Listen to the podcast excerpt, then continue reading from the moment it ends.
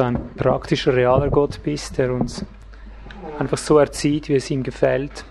Danke, kommen wir um dich, um deine Ordnungen und Gesetzmäßigkeiten deines Reiches nicht herum. Lass sie uns aber auch hören und verstehen und glauben. Wirke Glauben durch dieses Wort, das wir jetzt hören, dass wir es nicht mit unbeschnittenen Ohren hören und ein Leistungsdenken daraus kommt, uns Gnade, dass wir das jetzt unterscheiden können, dass hier auch das Neue, das du wieder einführen möchtest, das Alte, das du wieder neu einführen möchtest, dass es in unserer Mitte besteht, dass es ein Bewusstsein wird. Gib es diese Redegabe, diese Unterscheidungen zu wirken, es so auszusprechen, dass wir das neu wieder in den Händen halten, nachher, dass es uns wieder trägt. Auch die körperliche Müdigkeit, Herr, gib neue Kraft jetzt mit dem Wort, dass auch durch deinen Geist neue Kraft in uns einbricht, neue Fähigkeit aufzunehmen, mitzugehen. Danke, dass du selber dich verwirklichst. Amen. Gut, gehen wir zur Offenbarung 20. Dort lesen wir die Verse 12, 12 bis 13. Offenbarung 20, 12 bis 13. Und ich sah die Toten, die Großen und die Kleinen, vor dem Thron stehen, und Bücher wurden aufgeschlagen. Und ein anderes Buch wurde aufgeschlagen, welches das des Lebens ist. Und die Toten wurden gerichtet nach dem, was in den Büchern geschrieben war, nach ihren Werken. Und das Meer gab die Toten, die in ihm waren, und der Tod und der Hades gaben die Toten, die in ihnen waren, und sie wurden gerichtet, ein jeder nach seinen Werken. Mal nur bis hierher. Vielleicht sollte ich es jetzt mal noch anders lesen, damit ihr gleich seht, worauf ich hinaus will mit diesen Texten. Ich lese es mal mit einer anderen Brille, dann würde ich es so lesen. Und die Toten wurden gerichtet nach dem, was in den Büchern geschrieben war, nach ihrem Glauben. Aber es ist nicht so, dass wir es so kennen. Wir kommen doch nicht ins Gericht, sagen wir. Wir kommen doch nicht ins Gericht. Und wenn, dann nicht mit Werken haben wir doch nichts am Hut. Ich möchte heute über diese Spannung reden. Über diese Spannung zwischen Epheser, vielleicht Epheser 2, 1 bis 10 dort in diesen Texten, braucht sie noch nicht aufschlagen, wir kommen später dann dazu.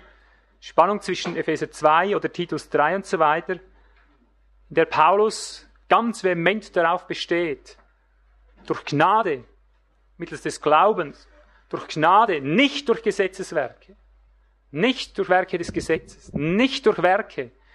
Ich glaube, es gibt kaum jemand, der so vehement sagt. Und auch Jakobus. Jakobus gehört zu dieser Linie, der sagt, was sagt er eigentlich? Der Glaube ohne Werke ist tot. Aber ist ja das Gegenteil sind die sich jetzt Feind. Paulus kann nicht genug darauf bestehen, keine Werke. Wenn ihr Werke tut, seid ihr unter dem Gesetz und ihr seid unter dem Fluch, unter dem Anathema, der geht also recht weit. Und der andere sagt, wenn ihr keine Werke tut, seid ihr unter dem Anathema. Das kannst du mal wählen.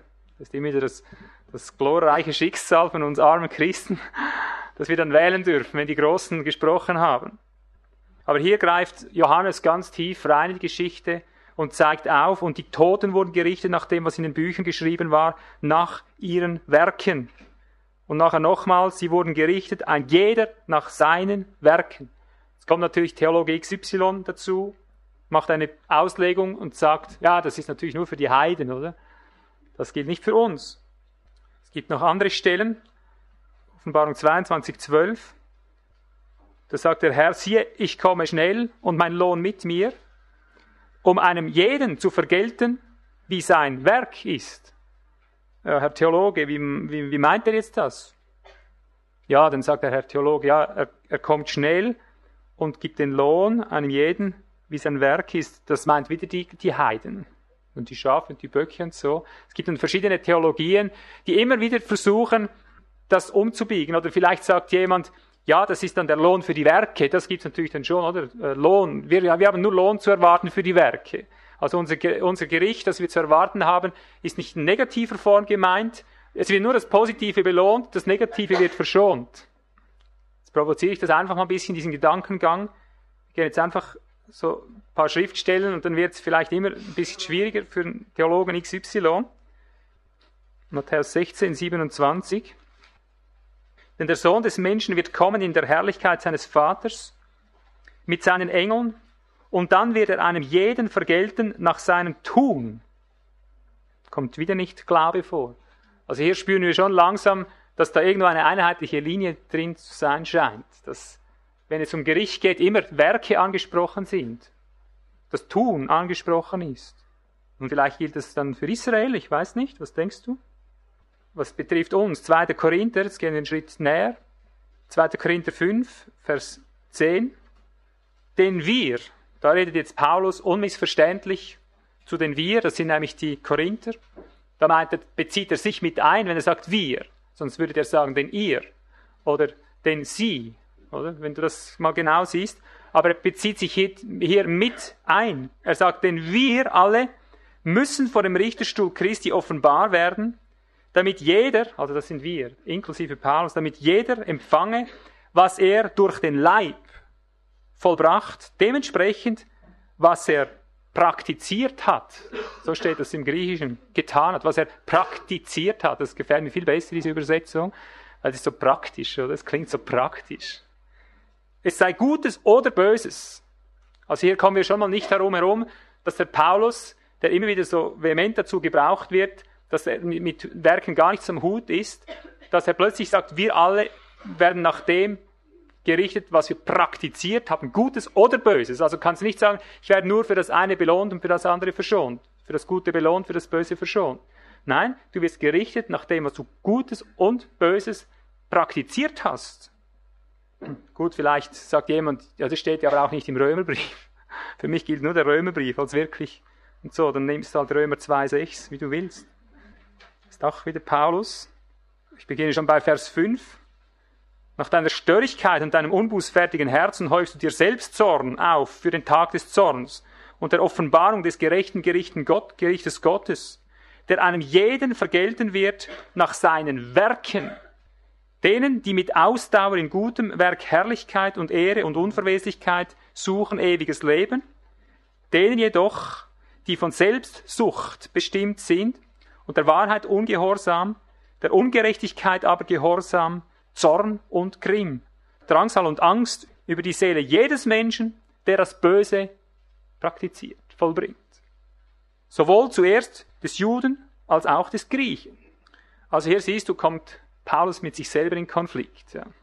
Wenn man ihm die andere Lehre unterstellt, vorausgesetzt, dass er mit dem, mit der Lehre, mit der er sagt, Gnade und nicht Werke und Werke allein, wenn er damit gemeint hat, dass bei Gott das Werk einfach nicht zählt, dann hast du ihm einfach hier mal konkret eine falsche Lehre unterstellt oder sonst widerspricht er sich hier. Ich denke aber, was uns ganz dringend Not tut, gerade in unserer Zeit, ist, dass wir mal endlich erkennen, dass Paulus und Jakobus dicke Freunde waren. Dicke Freunde. Und die waren zusammen dicke Freunde mit Jeremia und zusammen dicke Freunde mit Hesekiel. Die sind nämlich alle gleich. Das waren alles Propheten, verstehst du? Auch Paulus, obgleich er sich Apostel nennt, wenn du ihn mal genau untersuchst, war er auch Prophet. Und auch Jakobus, auch der hat schön prophezeien können. Ja. Paulus hat nie, nie eine billige Gnade gelehrt. Paulus hat nie gelehrt, dass es auf die Werke nicht ankommt. So wahr er gesagt hat, du wirst nach deinen Werken, die du praktiziert hast, wirst du gerichtet werden. Es wird Konsequenzen haben, was du vermittels deines Leibes, wie es hier sagt, was du vermittels deines Leibes praktiziert hast. Das wird letztendlich als Frucht zählen, was geschehen ist. Wohin mit dem Glauben? Wohin mit der Rechtfertigung? Vielleicht musst du heute alles neu sortieren. Ich habe dir aber vorweg eine, eine gute Botschaft. Wenn du es jetzt vielleicht, wenn du es hörst, nicht so schnell unter Dach und Fach kriegst, wenn du es neu sortierst und vielleicht Panik bekommst, ich sage dir vorweg, dass es dir heute lehre ist weit besser als das, was du hattest. Auch wenn du vielleicht eine, ein, ein Rechtfertigungsverständnis, ein Gnadenverständnis verlierst, das dich irgendwo in, in die absolute Sicherheit gewiegt hat, lass dir das lieber zerstören. Es ist nicht wahr, es ist nicht die Wahrheit. Das, was immer wieder verkündigt wird, ist einfach nicht die Wahrheit. Ich hoffe, du spürst heute, dass es Elemente gibt, die einfach schlicht ausgeklammert sind in unserem ganzen Zeitalter, die aber hier klipp und klar zu belegen sind nach tausend und zurück. Ich möchte gleich auf den Punkt kommen, anknüpfen, was schon im Alten Bund gesagt wurde durch die alten Propheten. Und jetzt hör gut zu, welche Rechtfertigung ich nehme, jetzt ins Alte Testament zu springen. Wir Neutestamentler rühmen uns einer Gnade. Wir rühmen uns des Heiligen Geistes. Ich stelle eine grundsätzliche Frage. Wenn wir den Heiligen Geist haben und die anderen früher im Alten Testament nicht den Heiligen Geist hatten, was denkst du wohl, welcher der beiden, Alttestamentler oder Neutestamentler, sollte ein, einen höheren Lebensstandard haben, was den Geist betrifft? Ist eigentlich eine simple Frage, nicht? Könnte Gott von einem Alttestamentler mehr erwarten als von einem Neutestamentler? Es ist so eine Dummheit. So ein, also so eine Dummheit. Wie kann man nur auf so eine Idee kommen? Es ist dasselbe, wenn du dem einen einen Porsche unten hinten legst und dem anderen so ein Zweipferd oder irgendwas, so ein Mini oder was, Mini Coupe. Und du erwartest, dass der, der Kleine schneller fährt als der Große. Machst du doch auch nicht. Jeremia 7, Vers 3 und fortfolgende. So spricht Yahweh, der Herr der Herrscher, der Gott Israels. Macht gut eure Wege und eure Taten, dann will ich euch an diesem Ort wohnen lassen. Eigentlich würde der Vers allein schon genügen, ich könnte alles andere vergessen. Also wenn Gott zu dem alten Bund ohne Heiligen Geist, nur die Propheten hatten den Heiligen Geist, die Priester, noch teils die Könige. Wenn er zum breiten Volk sagt, macht eure Wege und eure Taten gut, wie viel mehr uns? Aber hört, es gibt auch im Alten Testament eine Gerechtigkeit, eine Rechtfertigung. Hast du schon gewusst, dass die Alttestamentler genauso wie wir Neutestamentler gerettet wurden? Wurde dir das je anders gelehrt? Hast du gewusst, der Errettungsweg, der Heilsweg für die Alttestamentler nichts anderes war als das Spiegelbild von dem, was wir heute haben? Du hast deine Rechtfertigung, wenn du jetzt mal rein von der Rechtfertigung ausgehst, durch Glauben, gehst du zurück auf Christus, 2000 Jahre. Und Abraham war ja vor Christus.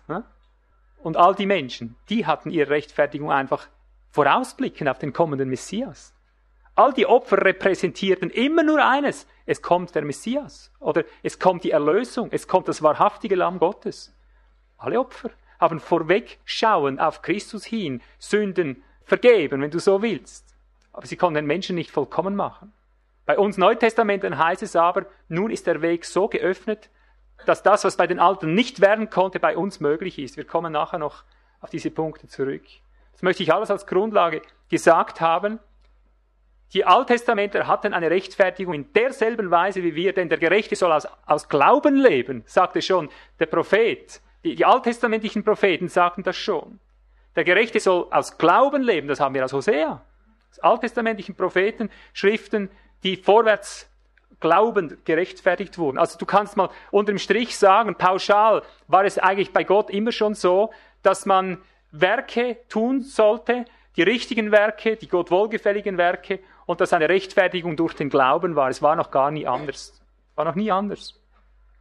Alles, was sonst war, ist Menschenwerk, ist Menschengedanke, ist Beigefügtes, was mit Gott nichts zu tun hat. Jetzt lesen wir noch ein bisschen weiter dort sind wir bei Vers 4, Jeremia 7. Und verlasst euch nicht auf Lügenworte, wenn sie sagen, der Tempel des Herrn, der Tempel des Herrn, der Tempel des Herrn ist dies. Das ist ein Lied, wenn du es merkst. Das haben die so gesungen. Der Tempel des Herrn, der Tempel des Herrn, der Tempel des Herrn ist dies. Und dann haben sie auf den Tempel gezeigt. Denn nur, wenn ihr eure Wege und eure Taten wirklich gut macht, wenn ihr wirklich Recht übt untereinander, den Fremden, die Weise und die Witwe nicht unterdrückt, kein unschuldiges Blut an diesem Ort vergießt und nicht anderen Göttern nachlauft zu eurem Unheil, dann will ich euch an diesem Ort, in dem Land, das ich euren Vätern gegeben habe, wohnen lassen, von Ewigkeit zu Ewigkeit. Dann.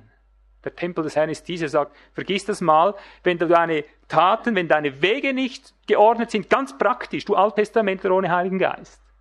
Wenn es nicht ganz praktisch geordnet ist, vergiss das mal mit dem Tempel, das stimmt nicht, ich lasse dich auch nicht dort wohnen. Vers 8. Siehe, ihr verlasst euch auf Lügenworte, die nichts nützen. Was waren das eigentlich für Lügenworte? Hast du eine Ahnung? Es waren dieselben wie heute.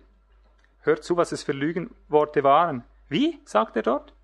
Stehlen, morden, Ehebruch treiben, falsch schwören, dem Baalrauchopfer darbringen und anderen Göttern nachlaufen, die ihr nicht kennt.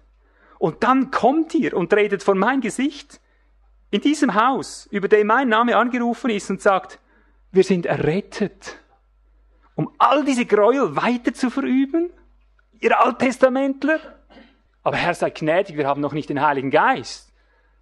Joel sagt ja, es wird einmal der Geist über alles Fleisch kommen, dann werden wir das können. Was? All diese Praktiken, all diese Werke, all diese Taten, all diese verschrobenen Wege. Und dann kommt ihr hier zum Tempel und sagt, wir sind errettet, wir sind errettet, das ist der Tempel des Herrn, er bringt uns Heil. Vergiss es, du Alttestament. Hörst du was? Ist denn dieses Haus, über dem mein Name angerufen ist, eine Räuberhölle in euren Augen? Den kennen wir irgendwoher, diesen Ausspruch, nicht? Doch siehe, ich habe das alles gesehen, spricht der Herr. Ich kenne eure Wege, ich kenne eure Werke, sie taugen nichts. Vergiss das mal mit der Rechtfertigung. Ezekiel 33, das ist der andere Freund. Ezekiel 33 ab Vers 12. Ja, warum wollt ihr sterben, Haus Israel? Und du, Menschensohn, sage zu den Söhnen deines Volkes, also nicht zu den Heiden, Söhne deines Volkes. Die Gerechtigkeit des Gerechten wird ihn nicht retten am Tag seines Vergehens und die Gottlosigkeit des Gottlosen, er wird durch sie nicht stürzen an dem Tag, da er von seiner Gottlosigkeit umkehrt. Und die Gerechtigkeit des Gerechten, er wird nicht durch sie leben können an dem Tag, da er sündigt. Wenn ich dem Gerechten sage, leben soll er, also Gerechtigkeit zuspricht, und er verlässt sich auf seine Gerechtigkeit und tut Unrecht, so wird all seiner gerechten Taten nicht gedacht werden, sondern um seines Unrechts willen, das er getan hat, deswegen muss er sterben. Ist das nicht ein gewaltiges Wort, ein Alttestamentler? Gott spricht ihn gerecht. Durch die Werke? Nein, stimmt nicht. Gott hat noch nie, nie, nie einen Menschen durch, durch Werke gerechtfertigt. Hast du das gewusst? Er hat die Menschen nur durch die Gottlosigkeit verurteilt. Gerecht gesprochen hat er ihn immer vorausblickend auf Christus. Es gab noch nie einen zweiten Heilsweg. Das lesen wir immer wieder rein. Kannst du es erfassen? Es hat noch nie in der Schrift irgendwo eine Gerechtigkeitszusage gegeben, dass Gott jemand gerecht erklärt hat, weil er gute Werke gemacht hat. Er hat ihm nur die Gerechtigkeit abgesprochen, wenn er böse Werke getan hat. Das ist ein Unterschied. Wir machen da so ein Einheitsknäuel draus. Aber ich, ich habe schon mal verglichen mit dem Essen. Mit gutem Essen bringst du dich nicht in den Himmel. Kannst du dich nicht in den Himmel bringen. Aber mit schlechtem Essen unter die Erde. Verstehst du? Das sind zwei verschiedene Dinge. Es hat beides mit Essen zu tun. Solange du nicht Verderbtes isst, geht's dir gut. Ja? Aber damit kommst du noch nicht in den Himmel. Die guten Werke, die optimalen Wege, die Gott von seinem Volk will, die sind einfach Pflicht. Die sind einfach Pflicht. Das hat nicht mit der Rechtfertigung zu tun. Das ist einfach ganz klar bei Gott, dass er das so will. Aber rechtfertigen tut er dich durch den Christus, durch sein Blut. Wo waren wir? Bei welchem Vers? Noch 14 und fortfolgende. Wenn ich aber zum Gottlosen sage, sterben musst du, und er kehrt von seiner Sünde um und übt Recht und Gerechtigkeit, sodass der Gottlose das Pfand zurückgibt, Geraubtes erstattet, in den Ordnungen, die zum Leben führen, lebt, ohne Unrecht zu tun, so soll er am Leben bleiben. Hörst du? So erhält er sein Leben. Er soll nicht sterben. Aller seiner Sünden, die er begangen hat, soll ihm nicht gedacht werden. Recht und Gerechtigkeit hat er geübt, er soll am Leben bleiben. Aber die Rechtfertigung ist eine Sache durch den Glauben. Der Gerechte soll des Glaubens leben. Und mit seinen Werken besiegelt er, dass er der Gerechtigkeit auch würdig leben möchte. Und dann wieder, kehrt es wieder um. Vers 18, wenn der Gerechte von seiner Gerechtigkeit umkehrt und Unrecht tut, so wird er deswegen sterben. Und so kehrt er das immer wieder hin und her und hin und her. Und siehst du, Paulus redet genau in diese Problematik hinein und das will man ihm einfach nicht abnehmen, dass er es genau identisch hält mit den alttestamentlichen Propheten. Galater 2, Vers 17. Weil die Menschen konnten es immer wieder nicht auseinanderhalten, dass es zwei Paar verschiedene Stiefel sind. Sie dachten immer, ja, wenn Glauben und keine Werke, dann keine Werke. Galater 2, 17. Oben redet er davon, dass wir in Christus durch den Glauben Christi gerechtfertigt werden. Ja, wir lesen ab 16. Aber da wir wissen, dass der Mensch nicht aus Gesetzeswerken gerechtfertigt wird, sondern nur durch den Glauben Christi Jesu, haben auch wir an Christus Jesus geglaubt, damit wir aus Glauben Christi gerechtfertigt werden und nicht aus Gesetzeswerken. Weil aus Gesetzeswerken kein Fleisch gerechtfertigt wird. Wenn aber auch wir selbst, die wir in Christus gerechtfertigt zu werden suchen, als Sünder erfunden wurden, ist dann also Christus ein Diener der Sünde? Das ist ausgeschlossen. Hörst du das? Ihr verlasst euch auf eure Gerechtigkeit, als im alten Bund geheißen, und tut dabei Unrecht. Vergiss es, das gibt's bei mir nicht, sagt der Herr. Er sagt genau denselben Satz hier. Wenn du dich auf die Gerechtigkeit Christi verlässt, durch den Glauben, und du wirst als Sünder erfunden, du wirst als Sünder erfunden, ist denn Christus ein Diener der Sünde geworden? Das ist ausgeschlossen. Christus rechtfertigt den Sünder, nicht die Sünde. Das ist ein himmelweiter Unterschied. Er rechtfertigt den Sünder, indem er die Sünde ablässt von der Sünde ablässt und als Beweis seiner Umkehr die Werke bringt, von denen er geredet hat. Und siehst du, so ist es zu halten, wenn wir nicht Werke, nicht Taten haben, und zwar die göttlichen Werke, entsprechend dem Neuen Testament, auf dem Level des Neuen Testamentes, verdammen uns unsere nicht vorhandenen Werke. Die guten Werke können uns nicht in den Himmel bringen, aber die fehlenden Werke aus Christus heraus. Müssen wir einfach klar sehen. Und vielleicht bekommst du das Knieschlottern, wenn du solche Dinge hörst, aber das ist ganz gut. Ist ganz gut. Vielleicht überfordert es dich, es überfordert uns alle und das ist gut so. Sendschreiben, ich erinnere nur, ohne sie aufzuschlagen, fünf der sieben Sendschreiben beinhalten, ich kenne deine Werke. Ephesus. Du kannst, ich gebe schnell die Stellen, dass du es zu Hause nachlesen kannst. Alles an die Gemeinde persönlich von Jesus gesprochen. Fünfmal, fünf ist immer die Zahl repräsentativ für ein Ganzes. Könnte ich dir in einem interessanten Bibelstudium genau beweisen. Also, Offenbarung 2,2, Ephesus, ich kenne deine Werke. Vers 19 an Thyatira, ich kenne deine Werke.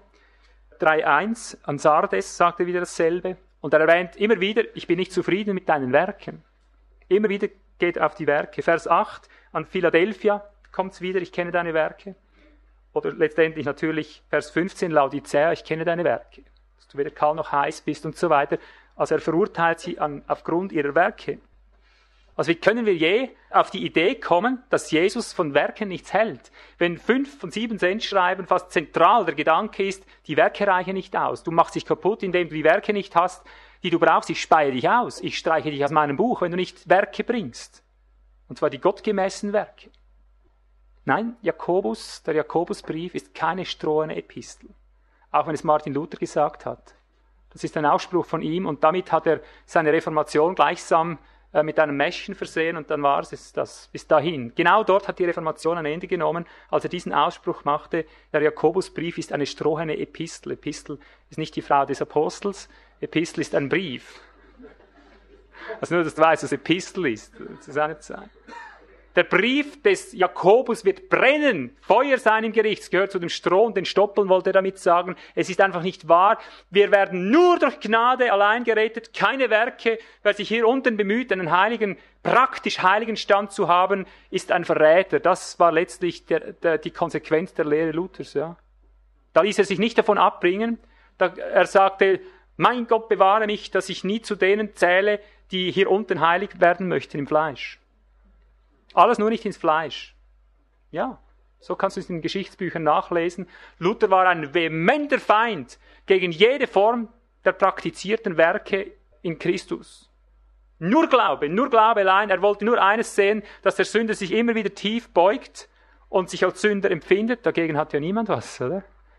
Aber das war für ihn die Erfüllung dessen, was Paulus meinen sollte mit aus Gnade seid ihr gerettet, aus Gnade allein und nicht aus Werken. Das war für ihn äh, der Inhalt, die Gestalt dessen. Und ich bin überzeugt, darin hat er schwerst geirrt.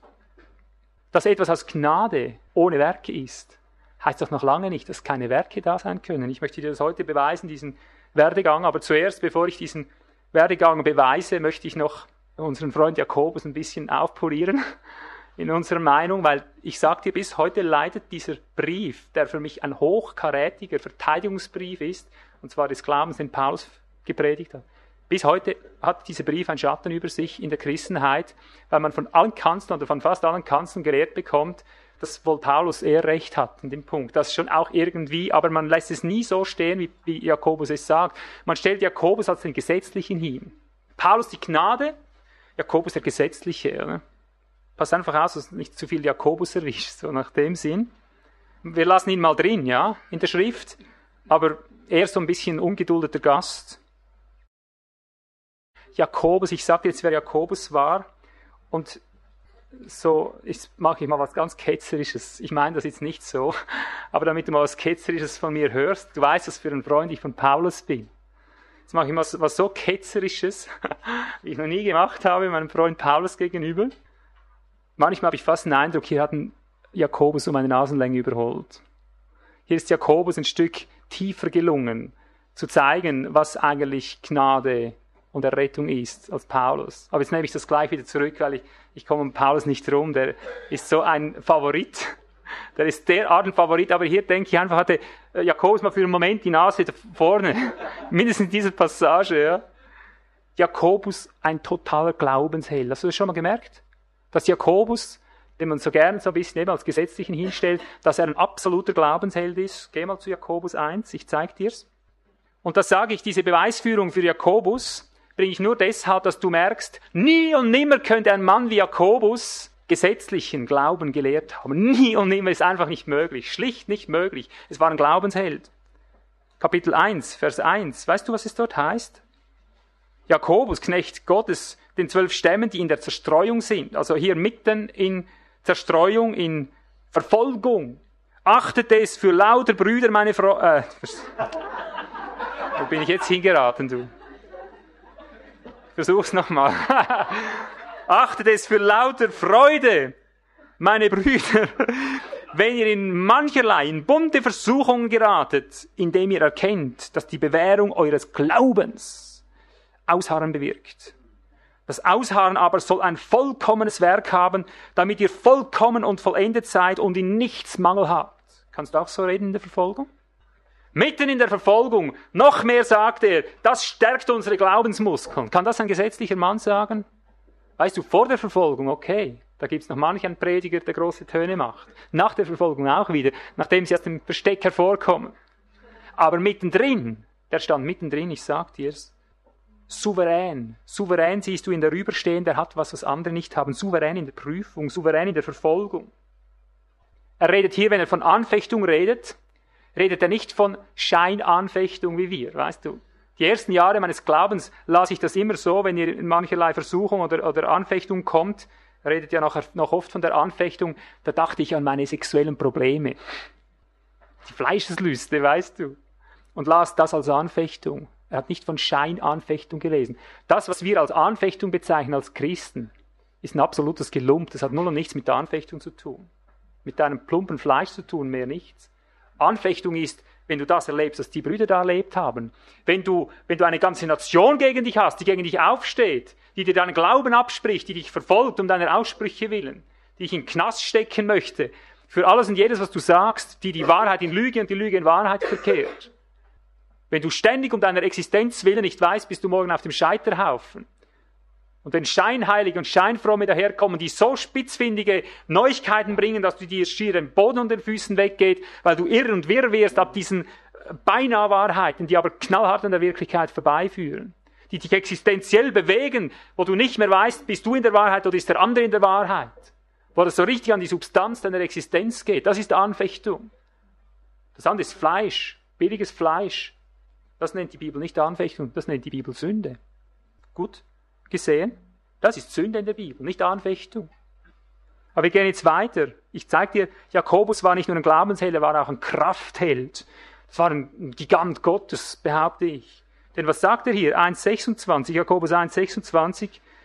Wenn jemand meint, er diene Gott und zügelt nicht seine Zunge, sondern betrügt sein Herz, dessen Gottesdienst ist vergeblich.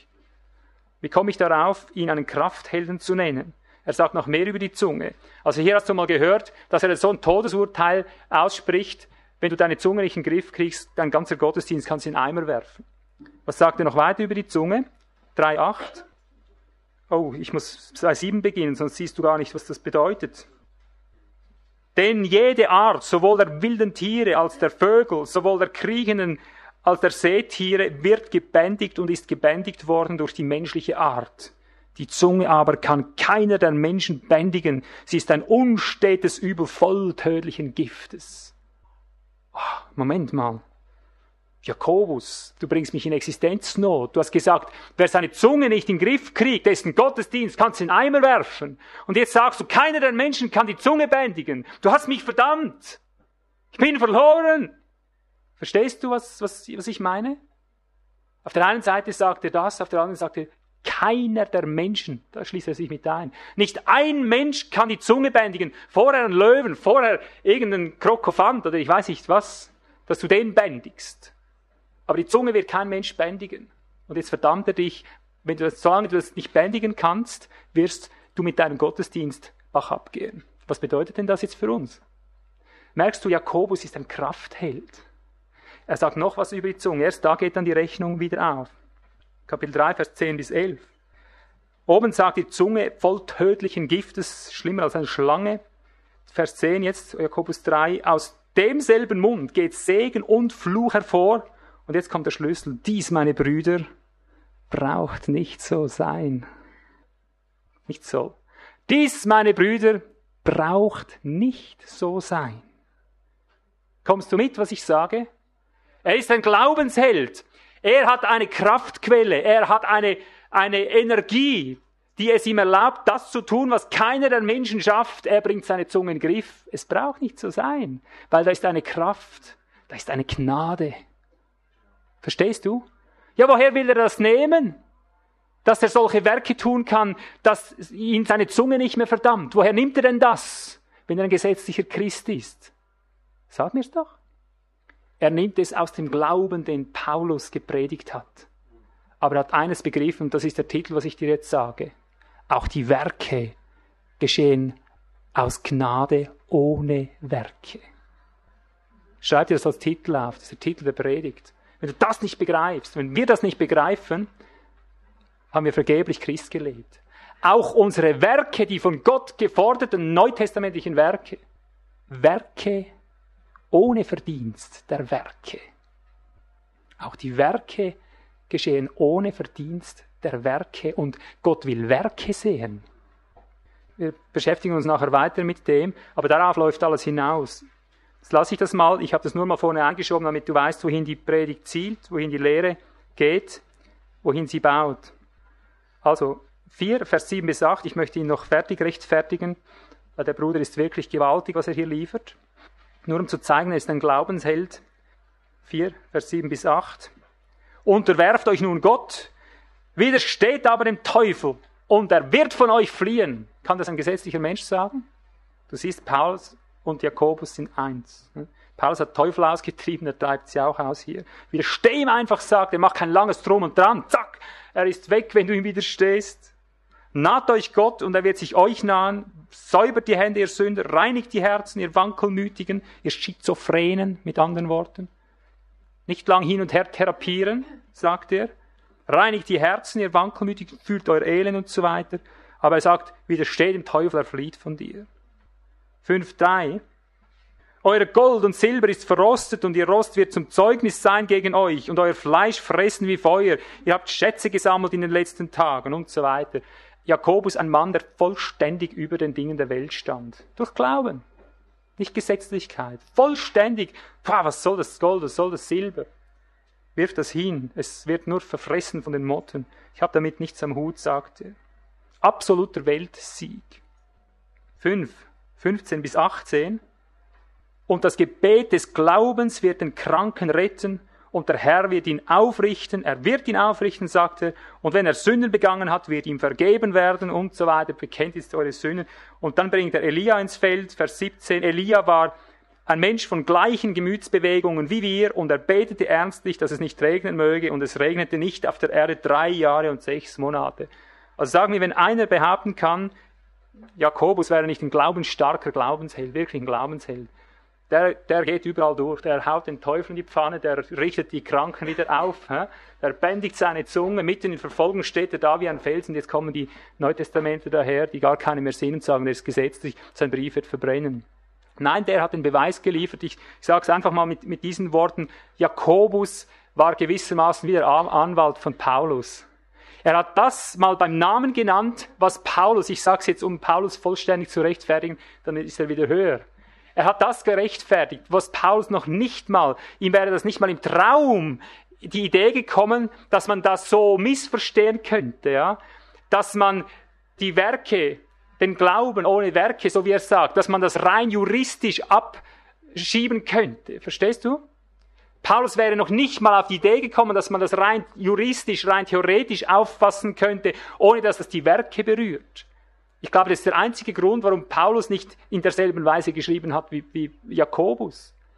Und weil er das weil er das sich niemals vorstellen konnte, dass man das auch anders interpretieren könnte, hat er halt direkt live von dem äh, geredet, was er erlebt, wenn er, wenn er in den Werken Gottes drin wandelt, wenn er in Christus wandelt. Er hat von dem Glauben erzählt, da nichts aus dir selber kommt, wo du hinstehst und nur beobachtest, was der Geist wirkt und du gehst mit dem Geist mit. Er hat dieses Live-Leben beschrieben. Er wäre nie auf die Idee gekommen, dass man das Gesetz also so uminterpretieren könnte. Das kam erst nachher, als die Menschen dann damit Schweinereien trieben. Dann hat er sich angefangen zu verteidigen, ja.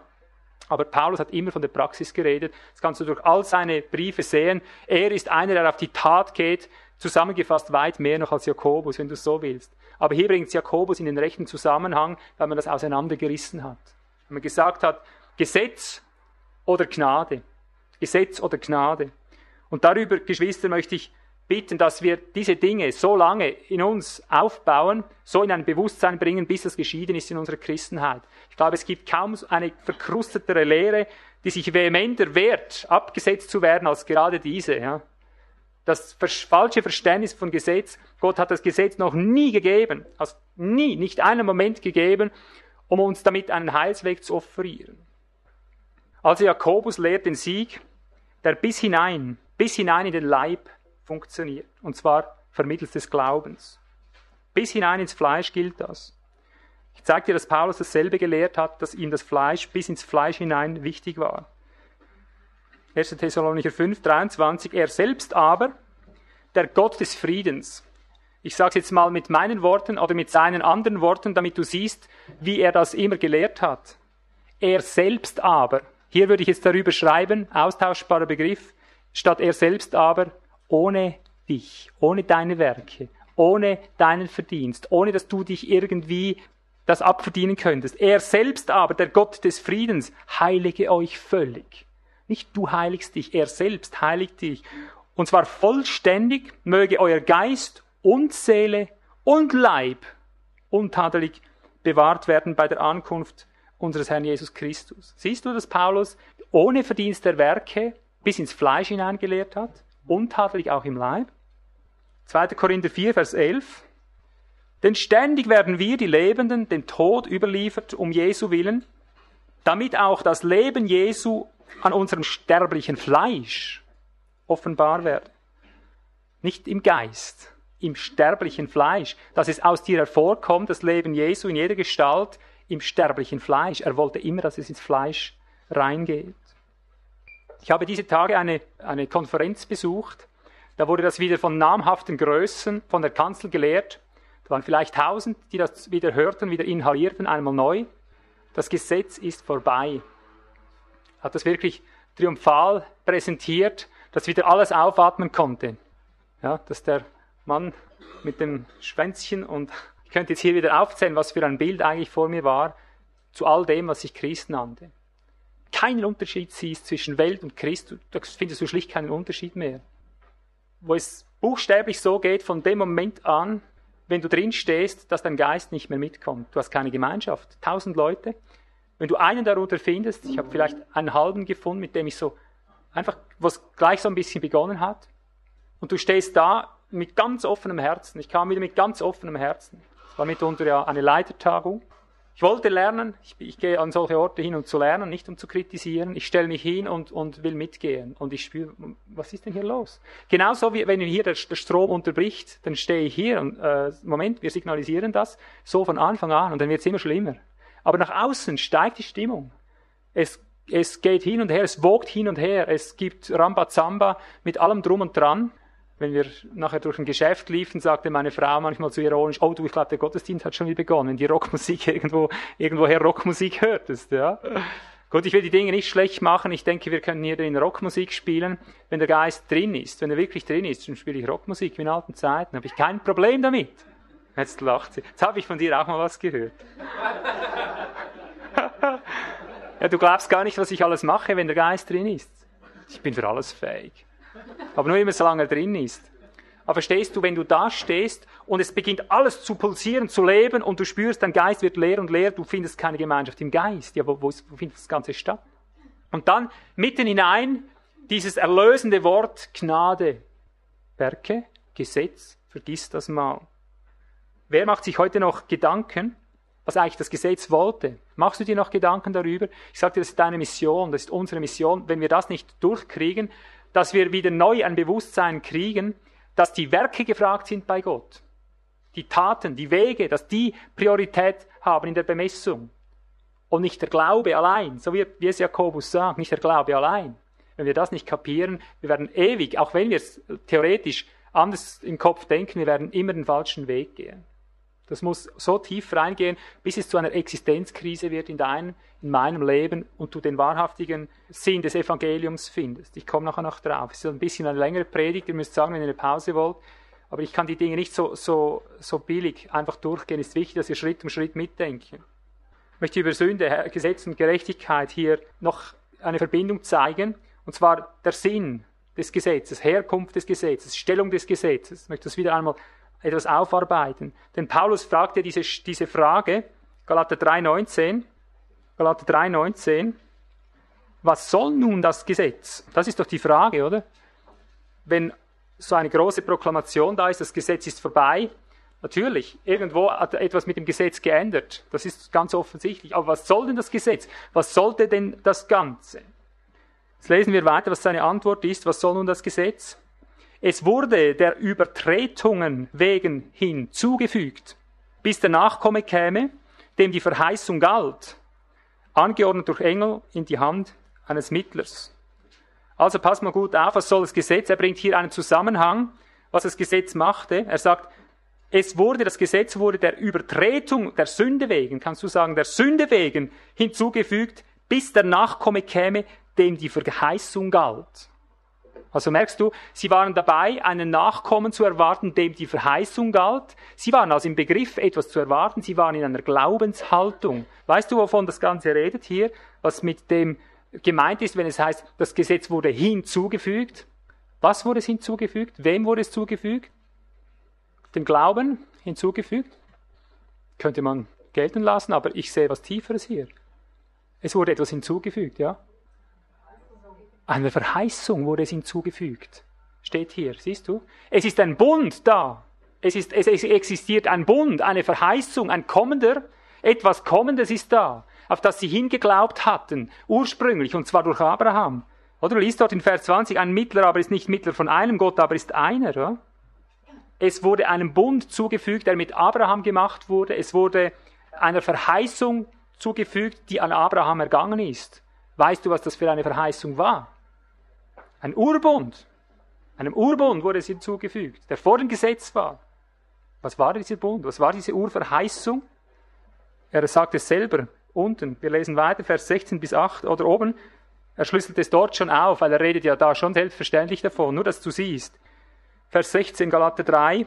Dem Abraham aber wurden die Verheißungen zugesagt und seiner Nachkommenschaft. Er spricht nicht und seinen Nachkommen von vielen, sondern von einem und deinem Nachkommen, und der ist Christus. Dies aber sage ich, einen vorher von Gott bestätigten Bund macht das 430 Jahre später entstandene Gesetz nicht ungültig, sodass die Verheißung unwirksam geworden wäre. Also die Verheißung, die Abraham bekommen hat, der Bund, der mit Abraham geschlossen wurde, hieß eine neue Menschheit. Einer und in ihm alle. Ich möchte präzisieren, was sie erwarteten, denn das war die ursprüngliche Erwartung. Vers 22 bis 24 nochmal. Aber die Schrift hat alles unter die Sünde eingeschlossen, damit die Verheißung aus Glauben Jesu Christi den Glaubenden gegeben werde. Bevor aber der Glaube kam, wurden wir unter Gesetz verwahrt, eingeschlossen auf den Glauben hin, der geoffenbart werden sollte. Also ist das Gesetz unser Zuchtmeister auf Christus hingeworden, damit wir aus Glauben gerechtfertigt würden. Dann, nachdem er gekommen ist, sind wir nicht mehr unter dem Zuchtmeister. Christus ist gekommen und Abraham hat eine Verheißung bekommen. Diese Verheißung war aber durchwegs nicht eine juristische. Hast du das gewusst? Wenn immer wir hören, Christus ist gekommen, denken wir sofort, und das ist bei uns tief eingegraben, denken wir sofort, Sünde, Sündenvergebung, Punkt. Stimmt das? Das ist der Inbegriff dessen, warum Christus gekommen ist. Aber die Verheißung an Abraham zusammen mit diesem Bund, zusammen mit diesem Nachkommen, hat eine ganz praktische Perspektive gehabt, wenn du den Gesamtzusammenhang der Schrift liest. Da war Sündenvergebung nur eine Türklinke, nur eine Selbstverständlichkeit, um überhaupt in diesen Bund, in die Fülle einzugehen. Aber was wirklich an Abraham gesagt wurde, ihm wurde der Organismus des Christus verheißen, Römer 4, Vers 13 wurde ihm das andere verheißen, wozu dieser Christus kommt, worauf er das Ganze hinleitet, dass er rechtfertigt. Und das klingt dann etwa so. Römer 4, Vers 13. Denn nicht durch Gesetz wurde Abraham oder seine Nachkommenschaft, seiner Nachkommenschaft die Verheißung zuteil, dass er der Welt Erbe sein sollte, sondern durch Glaubensgerechtigkeit. Was ist der Bund? Was ist die Verheißung? Woraufhin zielt das Ganze ab? Der Welterbe, das ist der Bund. Das ist die Verheißung. Einer, der die Welt ererbt, einer, der die gesamte Welt, den gesamten Kosmos umspannt. Einer, der die ganze Welt verändert. Das ist die Verheißung an Abraham. Mit anderen Worten, ich sage es jetzt mal etwas mit theologischen Begriffen, damit du neu zuordnen kannst. Abraham wurde der Bund des tausendjährigen Reiches verheißen, wenn du es mal ganz genau nimmst. Denn der Welterbe, das kommt dann praktisch zur Auswirkung, wenn diese Schöpfung erlöst wird von der Knechtschaft dieses Todes, von der Paulus so mit Vorliebe geredet hat. Unser Glaube ist so praktisch, dass er nicht mal nur uns selber verwandelt, der nimmt nicht, der nimmt, macht keinen Stopp, bis dass er die ganze Schöpfung erlöst hat von der Knechtschaft des Todes. Das war die ganz praktische Verheißung, die Abraham bekommen hat. Er soll der Welt Erbe werden. Es soll einer kommen, in den alles hineinverwandelt, umgestaltet wird, erlöst wird, bis hin zur Erlösung des Leibes nach Römer 8. Lies es dir mal in Ruhe nach, äh, in deiner stillen Zeit. Ich kann immer wieder nur davon zeugen, weil ich spüre, wir müssen da hinein, Geschwister.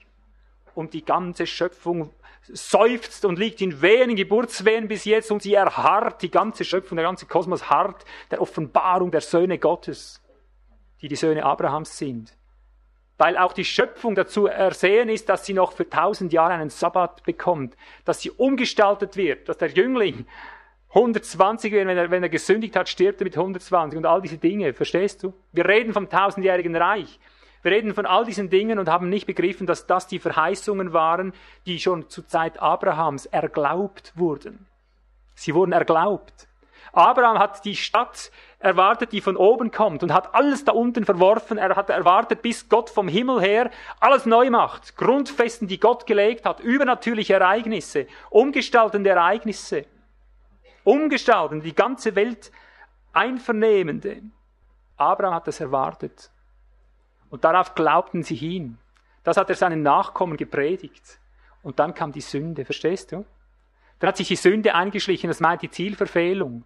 Anstatt zu erwarten, dass mittels des Glaubens Gott von oben her beginnt, die ganze Sache so dramatisch zuzuspitzen, dass der Mensch komplett von seiner Sünde wegkommt, von allem, was, was ihn irgendwie von Gott trennt, anstatt weiter zu erwarten, dass Gott so Gestalt gewinnt im Menschen, bis solch übernatürliche Kräfte in ihm wirksam werden, bis er die ganze Schöpfung erlöst, bis die Söhne Gottes alles aus der Knechtschaft der Vergänglichkeit erlösen, anstatt in dieser Glaubenserwartung zu bleiben, in dieser Auferstehungshoffnung, die Verheißung der Auferstehung, der Loslösung des Leibes, wie Paulus unermüdlich darauf zu sprechen kommt, anstatt darin zu bleiben, hat man angefangen, an diesseitiges und falsch jenseitiges zu drehen man hat angefangen, die Sünde reinzulassen und hat damit die Verheißung, die Erwartung, den pulsierenden Glauben, den Glauben Abrahams verloren. Siehst du, und da hinein konnte Gott nicht mehr schweigen. Da hinein musste er dem Menschen etwas klar machen. Du bist im Begriff, so abgeschleift zu werden. Du wirst so versklavt von der Macht der Sünde, von der Gewalt der Sünde. Ich kann das nicht mehr stehen lassen. Ich zeige dir jetzt mal, was das Ziel des Glaubens mal sein soll als erstes. Und er stellt ihm die Gesetze vor Augen. Verstehst du? Er stellt ihm die Gesetze vor Augen, um die Zielgebung zu geben. Darum heißt ja Gesetz auch Zielgebung, wenn man es wörtlich nimmt. Gott setzt ihm die Ziele. Was für Ziele? Die Ziele des Glaubens wieder vor Augen, worauf er überhaupt hin trainiert wird, worauf er hin arbeiten soll. Aber nicht, weil er wusste, dass mittels des Gesetzes das wieder gut kommen würde, dass sie mittels des Gesetzes diese Erbschaft einnehmen würden. Niemals. Er hat nur eine Zielgebung gegeben, um zu zeigen, wohin der Glaube kommen muss. Und darum heißt es nicht, du sollst, du sollst, du sollst. Im Hebräischen heißt es, du wirst. Vergiss nicht, du wirst nicht töten. Und zwar nicht mal in deinen Gedanken. Du wirst nicht Ehe brechen, und zwar noch nicht mal in deinen Gedanken. Du wirst nicht, du wirst nicht, du wirst nicht, so klingt das. Verheißungsvoll, lockend, ziehend, werbend. Um sie aufzuwecken. Das ist menschliche Beigabe, dass der Mensch gesagt hat, gut, wenn du es genauso einhältst, und zwar Kraft des Fleisches natürlich, ohne Glauben, dann muss Gott dich rechtfertigen, dann nimmt er dich in den Himmel. Sie haben die ganze, die ganze Verheißung verloren. Die ganze Grunderwartung, die schon immer da war, haben sie verloren, eingebüßt und Gesetzesreligion betrieben. Das war die Frucht der Sünde. Aber siehst du, dann kommt Paulus ganz praktisch in diesen Zusammenhang hinein, Römer 8, Vers 2 bis 3, nachdem er aufzählt, wie der Mensch ächzt und stöhnt in Römer 7, wie er nicht fertig wird mit dem Fleisch, kommt er plötzlich Vers 1, Römer 8. Also gibt es jetzt keine Verdammnis mehr für die, welche in Christus Jesus sind. Denn das Gesetz des Geistes des Lebens in Christus Jesus hat dich freigemacht von dem Gesetz der Sünde und des Todes. Und jetzt hör gut zu, was er weiter sagt. Denn das dem Gesetz Unmögliche weil es durch das Fleisch geschwächt war, tat Gott, indem er seinen eigenen Sohn in Gleichgestalt des Fleisches der Sünde und für die Sünde sandte und die Sünde im Fleisch verurteilte, damit die Rechtsforderung des Gesetzes, nämlich praktisch, außerhalb der Sünde zu wandeln, erfüllt wurde in uns, die wir nicht nach dem Fleisch, sondern nach dem Geist leben und so weiter. Hörst du, hörst du gut, was er hier sagt? Ich fasse es nochmal zusammen. Er sagt, was dem Gesetz, das ist das Gesetz Mose und so weiter, was dem Gesetz unmöglich war, das tat Gott. Was wollte das Gesetz eigentlich zeigen? Was, was wollte das Gesetz bewirken? Das Gesetz, es hat es nicht zustande gebracht, oder? Das Gesetz zeigt auf, dass unsere, Gesetz, äh, unsere Werke nie reichen. Das Gesetz konnte eins nie hervorbringen, dass wir in diesen vollkommenen Sieg über die Sünde gelangen. Das Gesetz wurde wegen der Sünde gegeben, heißt es. Es war schon, äh, die Sünde war aber schon da, bevor es das Gesetz gab, oder? Das Gesetz ist um der Sünde willen gekommen, weil die Sünde als Macht an uns ge gearbeitet hat, schon von Adam her, ist doch klar. Und hör nochmals Vers 2. Denn das Gesetz des Geistes, des Lebens in Christus hat dich freigemacht von dem Gesetz der Sünde und des Todes. Was ist das Gesetz der Sünde und des Todes? Ist das das mosaische Gesetz? Nein. Das ist die Gewalt der Sünde, könntest du sagen.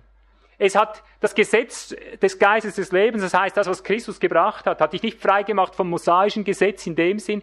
Es hat dich befreit von der Gewalt, von der Gesetzmäßigkeit der Sünde, die immer stärker ist als der Mensch. Und jedes Gesetz, mosaische Gesetz, es konnte dir tausendmal sagen, das nicht oder so sollst du und so sollst du. Es hat dir nie die Kraft gegeben, der Sünde zu entfliehen. Es hat dir nur immer eins gezeigt, die Sünde ist stärker als du. Ja? Aber jetzt heißt es hier, das Gesetz des Geistes des Lebens hat das ermöglicht, was das Gesetz nicht konnte, dass du nämlich frei von der Sünde leben konntest. Wir, Geschwister, und wir müssen einfach das mal festhalten. Gott hat das Gesetz aus keinem anderen Grund gegeben, als uns ein Ziel zu zeigen, wohin es eigentlich gehen muss, ja. Und wenn es nachher heißt, es, es hat alles keinen Wert, wir können, wenn ihr euch am Gesetz orientiert, es geht nicht, Gott nimmt das Gesetz beiseite, er lässt dich sterben, dich persönlich. Er lässt nicht das Gesetz sterben, du stirbst dem Gesetz, weil du es nicht tun kannst aus deinem Fleisch. Wenn er dich also tötet nach dem Fleisch, tut er es, wie er es hier sagt, damit du im Geist das erreichst, was du vorher nicht konntest. Ich versuche das jetzt noch mit, mit zwei, drei Bildern.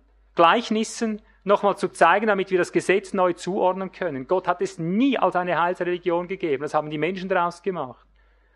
Das Gesetz gleicht einem Verkehrsschild, das du hinstellst, das dir sagt, Achtung hier auf 40 runter, sonst spickst du aus der Kurve. Ja, die Kurve war schon vor der Tafel. Man hat das Gesetz, die Gesetzestafel hingestellt, nachdem alle über die Kurve raus sind.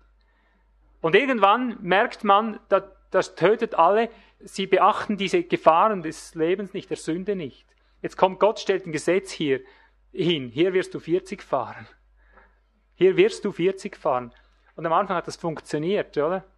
Und dann funktioniert es nicht mehr. Weil der Trieb, Gas zu geben, zu stark war, oder? Dann gehen sie trotz Gesetz darüber hinaus. Und irgendwann stellt man fest, Mensch, das ist gar nicht so sicher, so eine Tafel, wie sie sein sollte. Das, das kann dich ja gar nicht vor dem Tod retten, ja. Die war auch noch nie dazu da, dich buchstäblich aufzufangen. Die war nur dazu da, dir zu zeigen, dass hier eine Kurve kommt. Aber die Kurve war schon da, oder? Gefahren wurde schon, oder? Und irgendwann, wenn alle stur daran vorbeifahren, bis der Hinterste und Letzte gemerkt hat, die Tafel hält dich nicht auf. Sie zeigt dir nur, wo die Kurve ist und keiner hört mehr darauf. Irgendwann suchte man nach, einem, nach einer neuen Lösung und sagte, die Tafeln müssen weg, das bringt nichts, wir müssen einen besseren Weg finden. Wir müssen es so hinkriegen, dass der Fahrer selber wieder schaut, wo kommt die Kurve, verstehst du? Dass er vorsichtiger fährt, aber selber schaut, wo kommen die Kurven. Ich mache ihn sehen, dass er, dass er selber immer aufmachen, sich aufmachen muss. Wir nehmen alle Verkehrsregeln weg, damit sie wieder schauen lernen. Das war die Lösung Gottes, oder? Und was haben wir daraus gemacht? Wir haben gesagt, wir sind frei vom Gesetz, auf geht's, 120, Boah, oder? Die Sünde war schon vor dem Gesetz in der Welt. Die Kurve war schon vor dem Gesetz in der Welt. Die hat sich nicht verändert durch das Gesetz, als es kam, und die hat sich nicht verändert nach dem Gesetz. Die Kurve ist immer noch da. Die Sünde, es geht um die Überwindung der Sünde, und zwar um die praktische Sünde. Ein zweites Bild kannst du dasselbe sagen mit Giftpilzen, ja? Wenn du Pilzbücher machst es ist nur die Warnung vor giftigen Pilzen. Die Pilzen waren vorher da. Und wenn du das Buch nicht lesen kannst, mit dem Buch nicht zurechtkommst, die Pilze sind auch nachher noch da, wenn du das Buch abschaffst. Das Gesetz gleicht auch einem Benzinanzeiger. Ja? Bei mir war der mal kürzlich, also nein, ich dachte es, er ist defekt und dann, dann sah ich das plötzlich. Das Gesetz ist genauso wie ein, ein Benzinanzeiger, der dir anzeigt, wie viel Benzin du zum Beispiel brauchst. Ja? Indem du die Benzinuhr zerstörst, das Gesetz wegnimmst, wirst du deswegen nicht sparsamer fahren. Hm? Verstehst du? Das zeigt dir nur den Verbrauch an. Aber es kann den Verbrauch nicht beeinflussen, den kannst nur du beeinflussen, indem du mehr oder weniger Gas gibst. Ich habe so ein, ein, Auto, wenn ich da voll drauf drücke, braucht er 20 Liter. Und wenn ich sorgsam bis 110 fahre, dann brauche ich nur 12 Liter. Das ist ein ziemlicher Unterschied, oder? Also, die Benzinuhr zeigt mir an, wie schnell ich da runterkomme. Aber sie verändern nichts an der Tatsache, dass der Motor so viel schluckt, wenn du Gas gibst. Sie zeigt dir nur die Probleme an. Und genau darum hat es Gott gegeben, um uns zu signalisieren, worauf es eigentlich ankommt. Und jetzt will er, dass du mündig bist, mündig denkst, mündig lenkst. Also schlagt ihr auch noch, haben wir das schon gelesen, Römer 5, 13. Hier wird es so zusammengefasst, ab Vers 12. Darum, wie durch einen Menschen die Sünde in die Welt gekommen ist, und durch die Sünde der Tod und so der Tod zu allen Menschen durchgedrungen ist, weil sie alle gesündigt haben.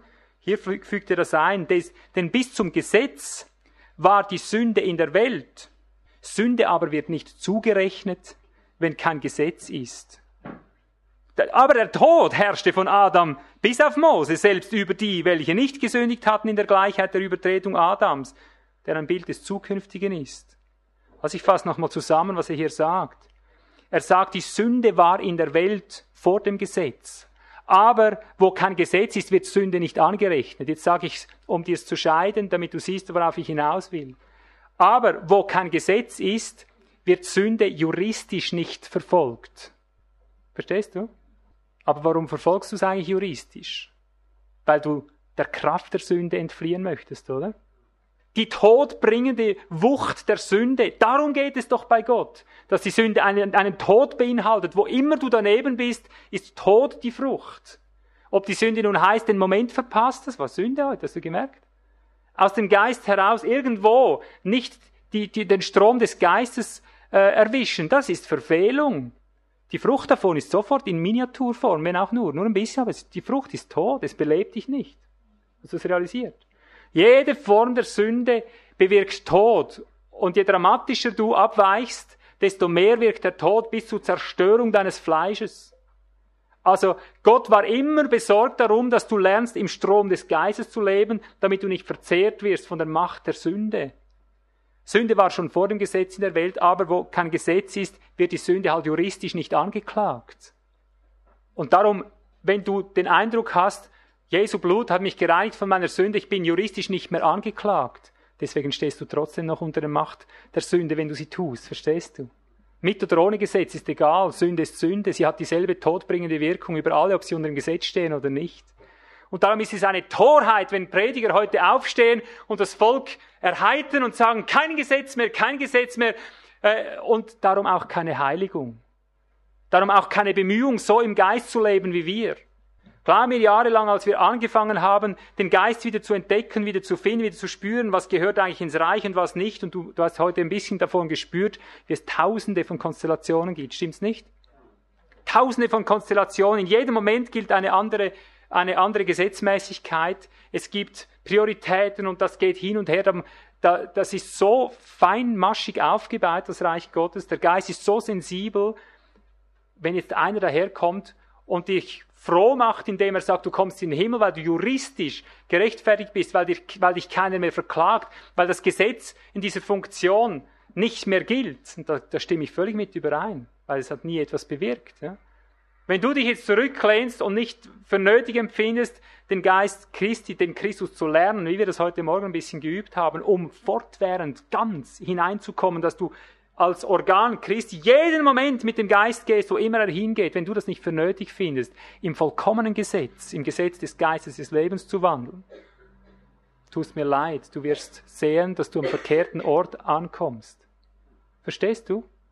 Christus ist gekommen, um das Gesetz vollständig aufzufüllen, noch zu vervollständigen. Er ist nicht gekommen, das Gesetz beiseite zu setzen.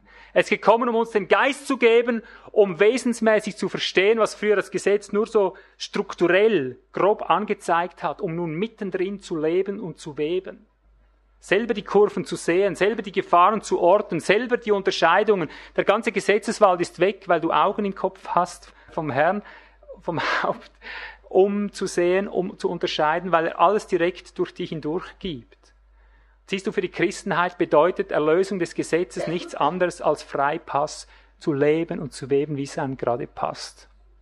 Singen dem Herrn, aber nicht ständige Bereitschaft. Ich habe nicht eine Bewegung in dieser Richtung erlebt in vier Tagen Leiterschaftstraining, so wie wir es jetzt heute erlebt haben, dass man in einen Prozess eingeht. Da ist jeder für sich auf sein eigenes Heil bedacht letztendlich, sucht für sich selber sein, sein Vehikel aufzumöbeln, aufzupolieren oder was weiß ich an solchen Tagungen. Geht es ihm gut, ist okay, geht es ihm nicht gut, ist nicht okay. Aber geht es ihm schlecht, dann tanzt er halt ein bisschen mehr, gibt es ein bisschen mehr Rambazamba, da wird halt geschrien. Alles an der Realität vorbei. Es ist die dramatischste Entstellung, wenn man die Schlussfolgerung sieht, dass das Gesetz nicht mehr da ist, dass wir damit ein saloppes Leben leben können. Nein, er hat gesagt, ich bin gekommen, das Gesetz vollständig zu erfüllen. Das heißt, dass du im Geist der Liebe nicht nur so programmatisch die groben Brocken einhältst. Er hat gesagt, die Alten haben gehört, ich aber sage euch, die jetzt an einen neuen Bund kommt, wer nur schon ein Weib begehrt mit seinen Augen, wer nur schon in seinen Gedanken. Und dann sind die Herren Theologen gekommen und wollten das so beweisen, dass er nur wollte, dass man dann äh, sieht, man braucht eben Gnade, ich sage es jetzt halt billige Gnade, damit du dich nie ändern musst. Es geht nur durch völlige Vergebung, einfach äh, so, wie es halt gerade ist. Verstehst du das? Das haben wir daraus gemacht und haben uns den Organismus des Christus dadurch beraubt. Wir haben uns dem Wandel im vollkommenen Gesetz, im Gesetz des Geistes des Lebens, das hunderttausendmal anspruchsvoller ist, uns mehr fordert, mehr in ihm sein lässt, haben wir verworfen damit muss ich allmählich zum Schluss kommen, stimmt. Aber weißt du, das sind so dramatische Dinge, ich darf, ich darf dich ruhig ein bisschen strapazieren heute.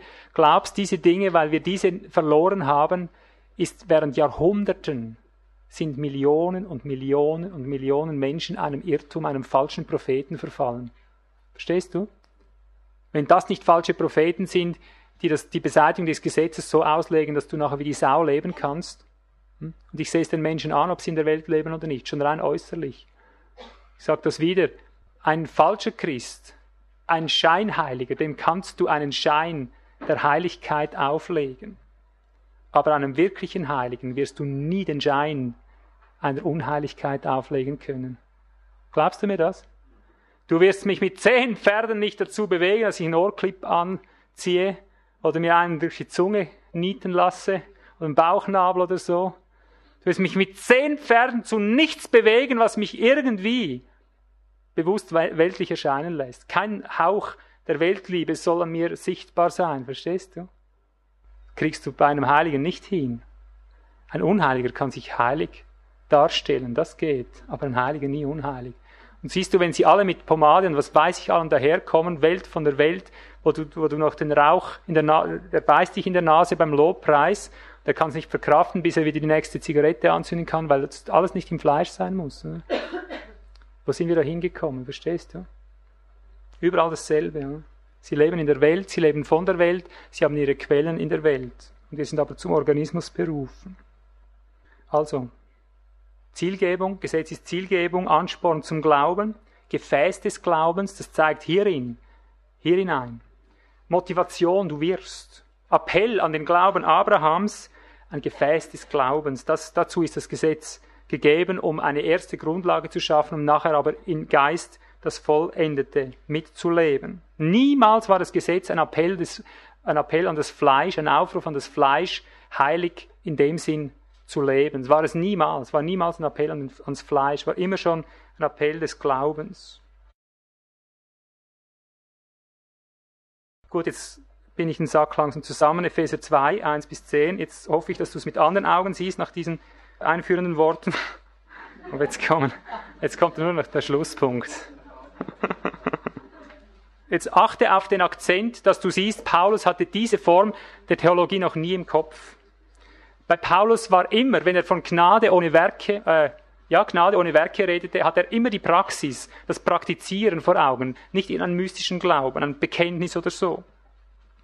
Epheser 2,1. Auch euch hat er auferweckt, die ihr tot wart in euren Vergehungen und Sünden, in denen ihr einst wandeltet. Also merkst du, da ist ganz praktisch was gewesen. Vergehungen, Sünden, Wandel gemäß dem Zeitalter dieser, äh, Zeitlauf dieser Welt, gemäß dem Fürsten der Macht der Luft, des Geistes, der jetzt in den Söhnen des Ungehorsams wirkt. Unter diesen hatten, hörst du es gut? Unter diesen hatten auch wir einst alle unseren Verkehr in den Begierden unseres Fleisches, indem wir den Willen des Fleisches und der Gedanken taten, taten, nicht noch tun, taten, und von Natur Kinder des Zorns waren, wie auch die anderen. Gott aber, der reich ist an Barmherzigkeit, hat um seiner vielen Liebe willen, womit er uns geliebt hat, auch uns, die wir in den Vergehungen tot waren, also unter der Macht der Sünde versklavt, kannst du sagen, ganz praktisch, mit Christus lebendig gemacht. Und jetzt kommt der Zusammenhang, durch Gnade seid ihr gerettet, und zwar ganz praktisch. Hörst du's? Er hat uns mit auferweckt und mitsitzen lassen in der Himmelswelt in Christus Jesus, damit er in den kommenden Zeitaltern den überschwänglichen Reichtum seiner Gnade in Güte an uns erwiese in Christus Jesus. Denn der Gnade seid ihr gerettet, durch Glauben, und das nicht aus euch. Gottes Gabe ist es, nicht aus Werken, damit niemand sich rühme. Denn wir sind sein Gebilde in Christus Jesus geschaffen zu guten Werken, die Gott zuvor bereitet hat, damit wir in ihnen wandeln sollen. Der Gnade bist du gerettet, heißt es wortwörtlich dort. Nicht aus Gnade nur, sondern der Gnade bist du gerettet. Ich verfasse diesen ganzen Text nochmal zusammen, dass es uns richtig vor Augen steht. Paulus sagt, du warst ein Gebundener des Teufels, du warst ein Gebundener des Fleisches, du warst ein Gebundener der Weltlust, der Begierde, der Lüste deines Fleisches, du warst ganz praktizierender Unheiliger. Deine Werke haben überhaupt nicht gestimmt, da hat nichts funktioniert.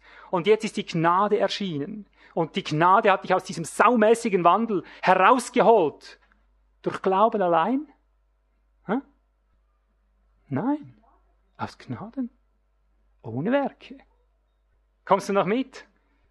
Er errettet dich zu heiligen Werken, zu göttlichen Werken, er errettet dich zu göttlichem Wandel ohne Werke. Das heißt, er wird nicht nur zu dir sagen, ich vergebe dir deine Sünden, das war alles ganz schlecht, darfst aber drin bleiben, wird eh nichts aus dir. Später, wenn du gestorben bist, okay. Bleib mal drin, Gnade, brauchst keine Werke zu tun. Er hat nie so geredet. Dieser Zusammenhang, nicht aus Werken, durch Glaube, durch Gnade allein, bezieht sich auf das Anziehen der göttlichen Werke, Geliebte. Es bezieht sich auf den vollkommenen, auf deine vollkommene Natur in Christus, in Gott. Auf deinen heiligen Wandel, losgelöst von den Begierden des Fleisches, losgelöst von den Logismen deiner Seele, deines Verstandes, losgelöst von den Mechanismen deines Wesens, deines menschlich geprägten Wesens, deine ganz praktizierte Christenheit, könntest du sagen. Das ist der Zusammenhang ohne Werke. Und jetzt sag mir mal, wie, wie willst du zu heiligen Werken kommen? Schlag noch Titus 3,3 auf, damit du zwei Zeugen hast. Ich mache das immer gern mit zwei Zeugen, damit du nicht denkst, das kann man vielleicht an dieser Stelle interpretieren, aber es steht sicher nur einmal da. Titus 3, 3 bis 5, beachte den ganz praktischen Zusammenhang. Titus 3, 3 bis 5. Denn einst waren auch wir unverständig, ungehorsam. Ist das praktisch oder theoretisch? Praktisch, oder? Gingen in die Irre, der Weg krumm, dienten mancherlei Begierden und Lüsten, führten unser Leben in Bosheit und Neid, verhasst, einander hassen, sind das alles theoretische, praktische Sünden? Alles praktische Sünden, alles Todeswerke, oder?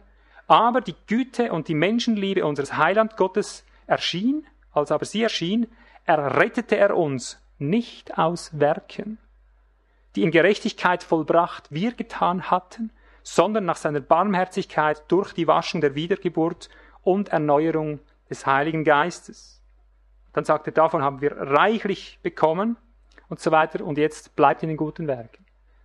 Also, Begierden, Lüste gingen in die Irre, alles ganz praktische Verfehlungen und jetzt sagt er, durch Gnade ohne Werke sind wir davon erlöst worden. Hörst du es jetzt?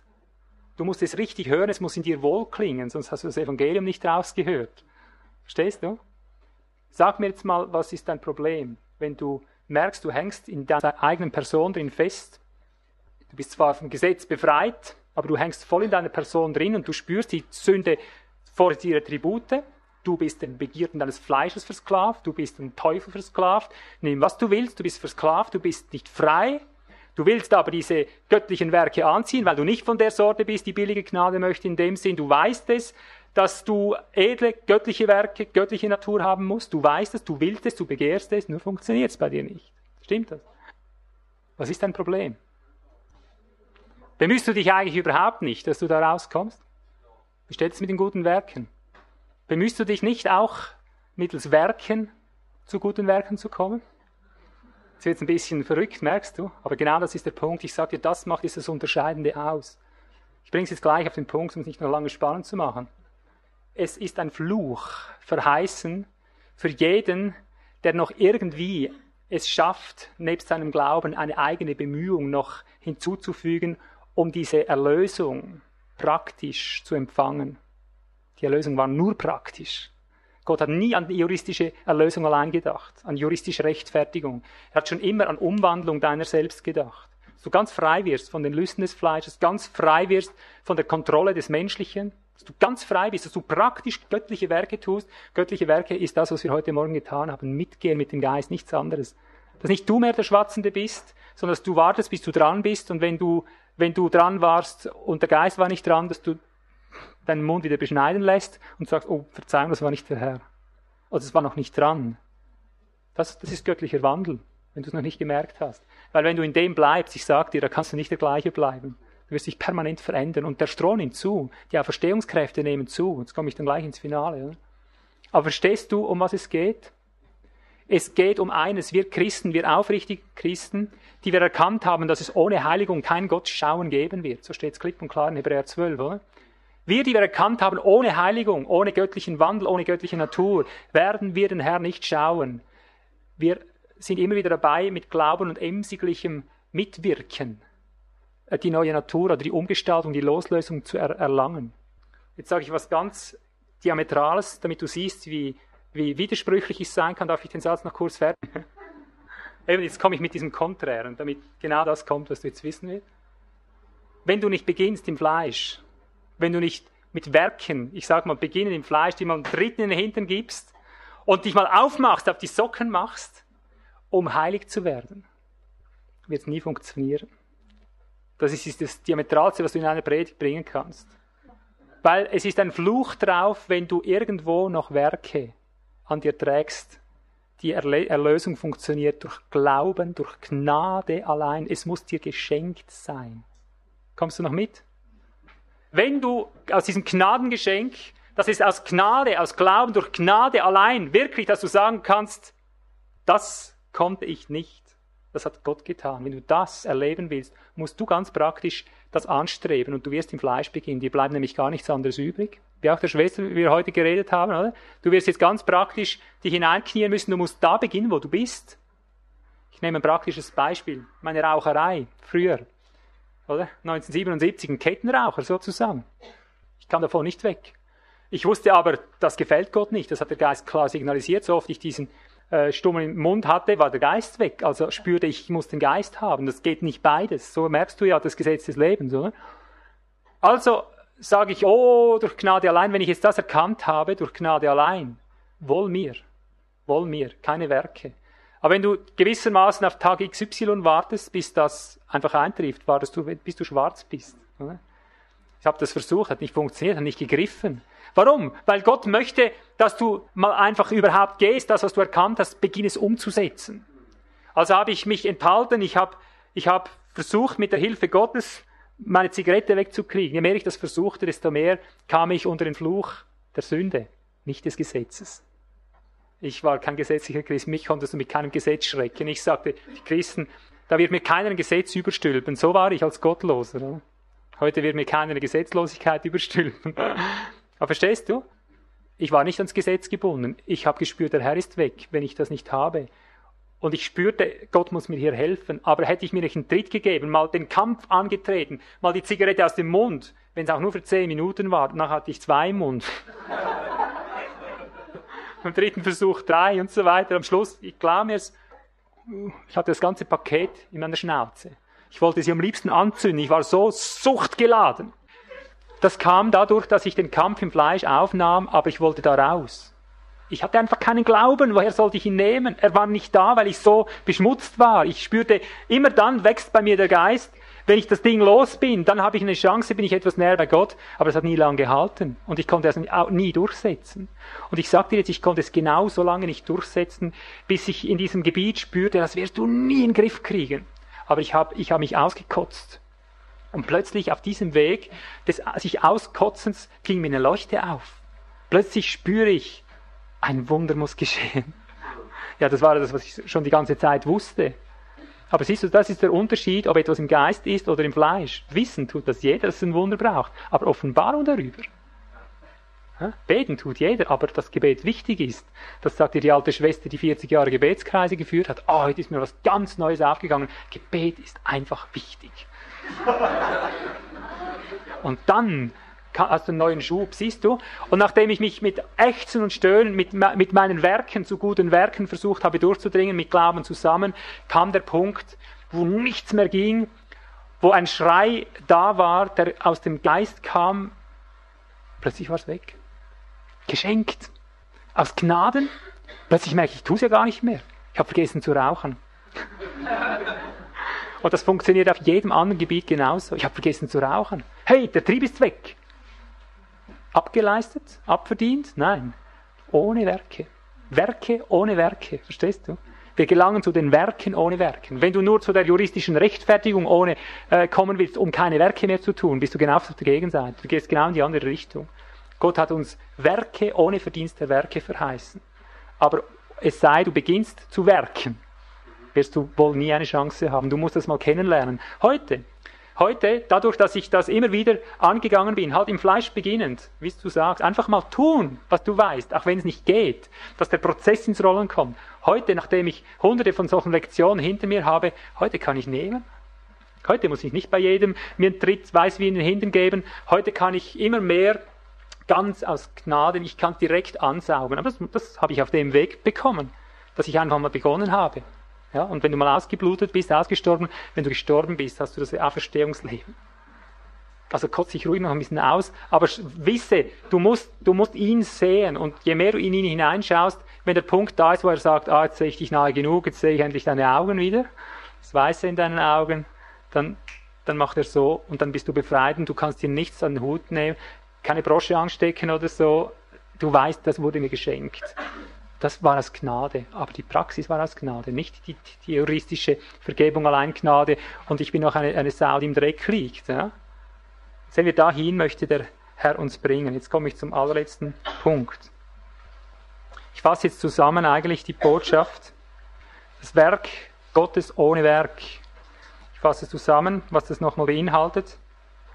A. Was heißt das? Erwarte jeden Sieg, jeden praktischen Sieg, letztlich allein durch Gnade, ohne eine Anstrengung. Wisse, es wird dir geschenkt oder du hast es nie. Und je schneller du da drin die Offenbarung hast, dass es nur so geht, und zwar praktisch, desto schneller bist du durch. Ich sage nicht, du musst jahrelang schwitzen. Ich sage nur, kämpf dich mal tüchtig ran und dann bekommst du es. B. Was ist Werk Gottes ohne Werke? Johannes 6, 29 fragen die Jünger, was müssen wir tun, dass wir die Werke Gottes wirken? Er sagt, das ist das Werk Gottes, dass ihr hinein in den glaubt, den er gesandt hat. Werke ohne Werke. Deine Aufgabe ist es, hinein in ihn zu kommen, in seine Wirkungen. Er ist da, du wirst in ihn hinein glauben, dass er in dir zu leben beginnt, wie du heute Morgen gesehen hast, wie man das kann. Man kann ständig in ihm sein, sein Geist ist immer aktiv, du musst nur gut hinhören. Er ist immer da. Und sobald er nicht mehr da ist, hast du ihn verlassen, nicht er dich. Du kannst immer in ihm sein. Das ist das Werk Gottes, dass du in seinem Wirken, in seinen Wirkungen, in ihm hineinglaubst, hineinschwimmst und mitschwimmst. Und dann wird alles von dir abfallen wie Zunder mit der Zeit. Du brauchst nicht jedes Mal wieder diese mühsame, dir einen dritten Hintern geben, wie vielleicht am Anfang. Was ist das Ziel? Werk Gottes ohne Werke, hinein in Christus, hinein ins Heiligtum. Er ist das Heiligtum. Jetzt mache ich wirklich eine gewaltig hohe Theologie zum Abschluss, nur um den Sack zusammenzubinden, weil du hast um, den, um das Bild im Rahmen gebeten, das kommt jetzt eigentlich erst. Das ist dieser Punkt. Wo muss das Ganze hineinmünden? Es heißt von Christus, ich mache das ganz schnell jetzt, ohne dass wir es lange nachschlagen, Hebräer 6, Vers 19 und Vers 20. Einerseits heißt es dort, unsere Erwartung, die wir haben für die Seelenerrettung und so weiter, die Erwartung, die wir haben, die reicht bis hinein, hinter den Vorhang. Bis hinein, hinter den Vorhang. Sag mir, weißt du, was das heißt? Heiligtum. Ins Heiligtum, ja. Aber ganz praktisch, was ist jetzt unsere Erwartung, unser Glaubensgut, das damit zusammenhängt? Er sagt, Christus, Jesus ist als Vorläufer da durchgegangen, durch den Vorhang, das ist sein Fleisch. Kannst du nachlesen, Hebräer 6, Vers 20. Jesus ist als Vorläufer da durchgegangen, durch sein Fleisch hindurch, das ist der Vorhang im Tempel, und ist in dieses Allerheiligste reingegangen was ist, wenn ein Vorläufer ist? Was gibt es dann notgedrungen auch? Ein Nachläufer, oder? Bist du schon dort? Bist du schon dort? Durch sein Fleisch, das ist der Vorhang. Einmal im Jahr heißt es Hebräer 9,7. Einmal im Jahr ging der Hohenpriester im Schattenbild im Alten Testament hinter diesen Vorhang hinein und hat dort das Blut bis an die Bundeslade gebracht, um das Gesamte, das Gesamte zu versöhnen. Einmal im Jahr, was war das? Das war der große Versöhnungstag. Wann, bei welchem Fest hat er stattgefunden? Beim Laubhüttenfest. Also das hing zusammen.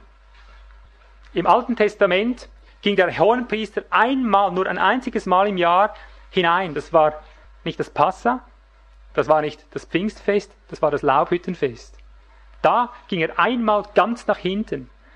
Und diese drei Feste, diese drei großen Feste, dieses Vorbild, dieser Schatten im Alten Testament hat heilsgeschichtliche Vordeutung. Was war das Passa? Wo hat sich das heilsgeschichtlich erfüllt? Jesus am Kreuz, unser Passa. Heißt es so oder heißt es nicht so? Das Passa-Fest gab es aber schon seit Moses. Ja? Dort wurde es typologisch eingesetzt, weil das eine Heilsgeschichte ist, die sich auf der großen Ebene erfüllen muss. Es hat sich erfüllt, das Passa in Christus. Heilsgeschichtlich ist das Heil, das Blut Jesu für uns zugänglich geworden in Christus. Hat sich das Pfingstfest, das es auch schon Jahrhunderte gab, hat sich das auch erfüllt, heilsgeschichtlich? Wann? Ausgießung des Heiligen Geistes, eine weltweite Sache, beides, weltweit, alles umspannend. Das Laubhüttenfest? Kennen wir das auch so gut wie das Pfingstfest und das Kreuz? Eigentlich interessant, nicht? Einmal im Jahr musste er hinter den Vorhang und unsere Hoffnung geht hinter den Vorhang, sagt er. Wir haben einen Anker, der hinter dem Vorhang gelagert ist. Das ist die Zielrichtung. Das ist die Verheißung an Abraham. Das ist unser Glaubensgut. Auf das hin arbeiten wir. Wir arbeiten, wir gehen auf ein Laubhüttenfest zu. Und es das heißt, Einmal ist der Hohepriester durch und Jesus ist als dieser Hohenpriester in die Wirklichkeit durchgedrungen, als Vorläufer hinter den Vorhang und der Vorhang war sein Fleisch. Was wird wohl unser Vorhang sein, wenn wir nachlaufen möchten? Hä? Unser Fleisch, natürlich. Du allein für dich gehst da durch hinterher. Ich komme her. Ist da noch sonst jemand? Ich bin allein. So war Passa. Und so war Pfingstfest nicht ein Individualfest war, sondern ein Pauschalfest. Ein organisches Fest, könntest du sagen, das für alle gilt. So war wird das Laubhüttenfest eine organische Wirklichkeit sein. Verstehst du? Nichts mit Individualismus. Das Blut ist für alle geflossen. Sind alle in Genuss des Blutes gekommen? Nein, also ist nicht ein Automatismus dabei. Das Pfingstfest, ich werde meinen Geist über alles Fleisch gießen, das war der Wille Gottes, alles Fleisch, ist es über alle gekommen? Aber die Pfingstler wollen es heute noch gern. Ich will es auch. Ich will es auch. Aber so war das Blut nicht für alle da war, so war ist auch der Geist nicht für alle da. Für wen ist es da? Für die, die glauben. Für die, die nehmen. Für die, die ihre, ihre Berufung, das in, ihr, in ihren Bildrahmen hineinschreiben. Das ist unser Bildrahmen. Das ist das Bild, wenn du es wissen willst. Wir haben einen gemeinsamen Glauben. Wir arbeiten darauf hin, das heißt, der Geist in uns arbeitet darauf hin, dass wir in Christus zur Vollendung kommen. Das ist Epheser 4, ja. Bis dass wir alle zum, zur Vollgestalt, in die Vollgestalt Gottes in Christus gelangen, in die volle Mündigkeit als Organismus zusammen. Dass diese Übungen wie heute Morgen nur die allerklitzekleinsten ersten Anfänge eines organischen Lebens sind. Aber wenn du in denen mitgehst, hast du eine Zielrichtung. Und das ist jetzt das Bild. Wir haben eine Zielrichtung. OCG hat eine Zielrichtung. Organische Christusgeneration hat eine Zielrichtung, nämlich diejenige Abrahams. Was soll er werden, Erbe? Lebst du auf das hin? Schön. Da sollen die Hände nur so hoch flattern, weißt du? Ich lebe Nacht und Tag auf eines hin, Geschwister, dass dieser Strom, der heute so wie der kleine Rinnsal unter der Schwelle des Tempels hervorgekommen ist, dass wir als Organismus lernen, organisch zu leben, dass der Geist aufbauen kann. Du hast es gemerkt, was es bedeutet, wenn wir nur, nur eine halbe Stunde Schritt halten. Hast du es erlebt? Hast du gespürt, wie die Kraft hochgeht? Hätten wir es nicht ständig unterbrochen. Ich weiß nicht, wäre die Decke noch da jetzt? Die ersten Jünger, die haben das nur ein paar Meter überschritten. Weißt du, sind mit diesem, mit diesem Strom mitgegangen und da, da, da sprangen die Toten auf die Füße. Die Krüppel sind geheilt worden. Das waren erste Anzeichen dieser Kohärenz, die die Gemeinde hatten. Wo es heißt, sie hatten große Kraft, das Evangelium zu verkündigen und sie haben alles auf die Beine gestellt, weil sie nur schon begonnen hatten. Sie haben nur schon begonnen, durch diesen Vorhang durchzuschreiten. Sie hatten nur erste Berührungen. Und dann, weil es noch nicht an der Zeit war, weil die nicht ohne uns vollendet werden sollten, wie es heißt, konnten sie noch nicht in die Vollendruhe eingehen. Aber hätten sie nicht diese Verfolgung gelitten, die sie in alle Welt versprengt hätten, die wären längst da drüben. Weil die hatten eines vor Augen. Paulus sagt, ich eifere, ich jage Nacht und Tag danach, ob ich es irgendwie ergreifen möge, mehr und mehr und mehr und mehr von Christus den er ja schon längst hatte, oder? Aber noch mehr, noch mehr von ihm, ob ich irgendwie hineingelange in die Herausauferstehung, ob ich irgendwie durch mein Fleisch hindurch, durch den Vorhang, zack, gleich, gleich mal wie Henoch, so ein bisschen auf dem anderen Ufer stehe, eine Umwandlung erlebe, ob ich da hineinkomme, ich möchte das ergreifen, ich möchte da hinein. Ich sagte, die ersten Christen waren darauf bedacht, über den Weg der Zeichen und Wunder immer tiefer hinein in die Wirklichkeit zu kommen, bis sich das erfüllen sollte, was Paulus gesagt hat, dass die Söhne Gottes offenbar werden, dass sie nicht mehr verborgen sind, dass die ständig zunehmende Kraft des Geistes so wuchtig anfängt, um sich zu schlagen, dass nicht nur Tote aufstehen, dass auch Lebende tot umfallen. Verstehst du das? Wenn Christus wieder kommt, wenn die Vereinigung, die Vollendung der Gemeinde da ist, ist so ein Kraftfeld angeschwollen, dass dass die zusammenklaffen, dass wir in Wolken, wie immer das sein mag, dass wir mit allem, was schon vollendet ist, zusammenklaffen und es wird so ein Kraftfeld da sein, dass eine Feuersbrunst über diese Welt geht und alles kurz und klein macht, was nicht in Christus ist. Das ist die Konsequenz dieser ständig zunehmenden Kraft Gottes. Verstehst du? Zuerst kommt es wie ein Feuer, um ihn her frisst Feuer, es stürmt gewaltig um ihn her. Alles, was sich nicht in Christus begnadigen ließ, ohne Verdienst der Werke, in die heiligen Werke in Christus, in das mitfließend in Christus gekommen ist, wird alles weggerafft. Um dann letztendlich alles, was sich hier noch retten lässt in diesem Vorfeld des Feuers, dass es hineingenommen wird und erlöst wird und dann sogar die Bäume wieder neu aufsprießen, dass die Rüben wieder so sind ja? und die Trauben wieder so und an einem Bund wieder tausend solcher Trauben, verstehst du? Dass die ganze Schöpfung wieder jauchzt, weil sie erlöst wurde von der Knechtschaft des Todes, weil Gott gesagt hat, ich werde noch auf dieser Welt beweisen, wie bei Abraham, werde ich beweisen, ich werde den Isaac hinkriegen. Auch wenn die Sarah schon so alt ist, auch wenn jede Hoffnung verloren ist. Aber er hat gegen jede Hoffnung auf Hoffnung hingeglaubt, dass dieser Sohn kommt. Und der ist in die Sterne geschrieben, der ist übernatürlich, ja. So wird Gott beweisen, dass er diese Welt, genau diese gefallene Schöpfung, wie sie hier ist, nochmal auf die Beine stellt. Dass er sie für tausend Jahre mal richtig demonstriert, wie sie war, um sie dann endgültig zu verwerfen, weil dann der Schattendienst vorbei ist, weil wir dann in die wirklichen Dimensionen übersteigen, weil wir noch mehr und mehr in diese Dimension in Christus einmünden sollen. Ja bis hin zum Endgericht, wo der Teufel rausgeworfen wird, alles logische Folge, weil der Strom wächst und wächst und wächst und links und rechts alles wieder herstellt. Aber was sich nicht begnadigen lässt, deckt er zu, so war es heißt, der Stein wird die einen zermalmen. Dem einen ein Geruch des Lebens zum Leben, dem anderen ein Geruch des Todes zum Tode, ein und derselbe Stein. Das sind die ewigen Wirklichkeiten. Und darum bitte ich euch, Geschwister, wenn ihr spürt jetzt wieder, dass, dass der Geist des Herrn an euch arbeitet, dass ihr da hinein möchtet, dass ihr organisch verbunden werden möchtet, dass sich diese Fülle in Christus, wie heute nur ein Rinnsal da war, dass sich das ständig mehrt und mehrt und wir miteinander, das ist ein gemeinschaftliches Ereignis, in dieses Laubhüttenfest eingehen. Das hat begonnen, das Laubhüttenfest, ich sag dir's. Es hat begonnen. Das Laubhüttenfest ist der Auszug aus dieser Schöpfung, ist der Auszug aus diesem sterblichen Leib, ist die Erfüllung, ich elender Mensch, wer wird mich retten von diesem Todesleib, ja? Und unser Erlöser heißt nicht Tod, Geschwister, unser Erlöser heißt Leben. Entrückung. Ich erwarte nicht, dass ich zuerst sterbe. Das haben die ersten Dienste noch nicht erwartet. Die haben erwartet, dass sie umgewandelt werden. Wir werden alle, wir, wir, wir, wir, die wir übrig bleiben, sagt Paulus, in einem Nu versetzt werden und umgewandelt werden und mit Christus herrschen tausend Jahre. Auferstehung am letzten Tag, an dem Sabbat, an dem tausendjährigen Reich. Verstehst du? Das war seine Vision. Daraufhin wollte er alle gewinnen, aber die wollten alle nicht. Suchen alle das ihre. 2000 Jahre mussten wir diesem Elend zuschauen, wie jeder das seine sucht. Dabei sucht Gott einen kohärenten, einen zusammenwirkenden Organismus, der miteinander in diesem Strom einmündet und alle, die dazugehören, in diesen Strom eingehen und die Kraft sich multipliziert, bis es nicht mehr geht, bis der Körper uns nicht mehr festhält.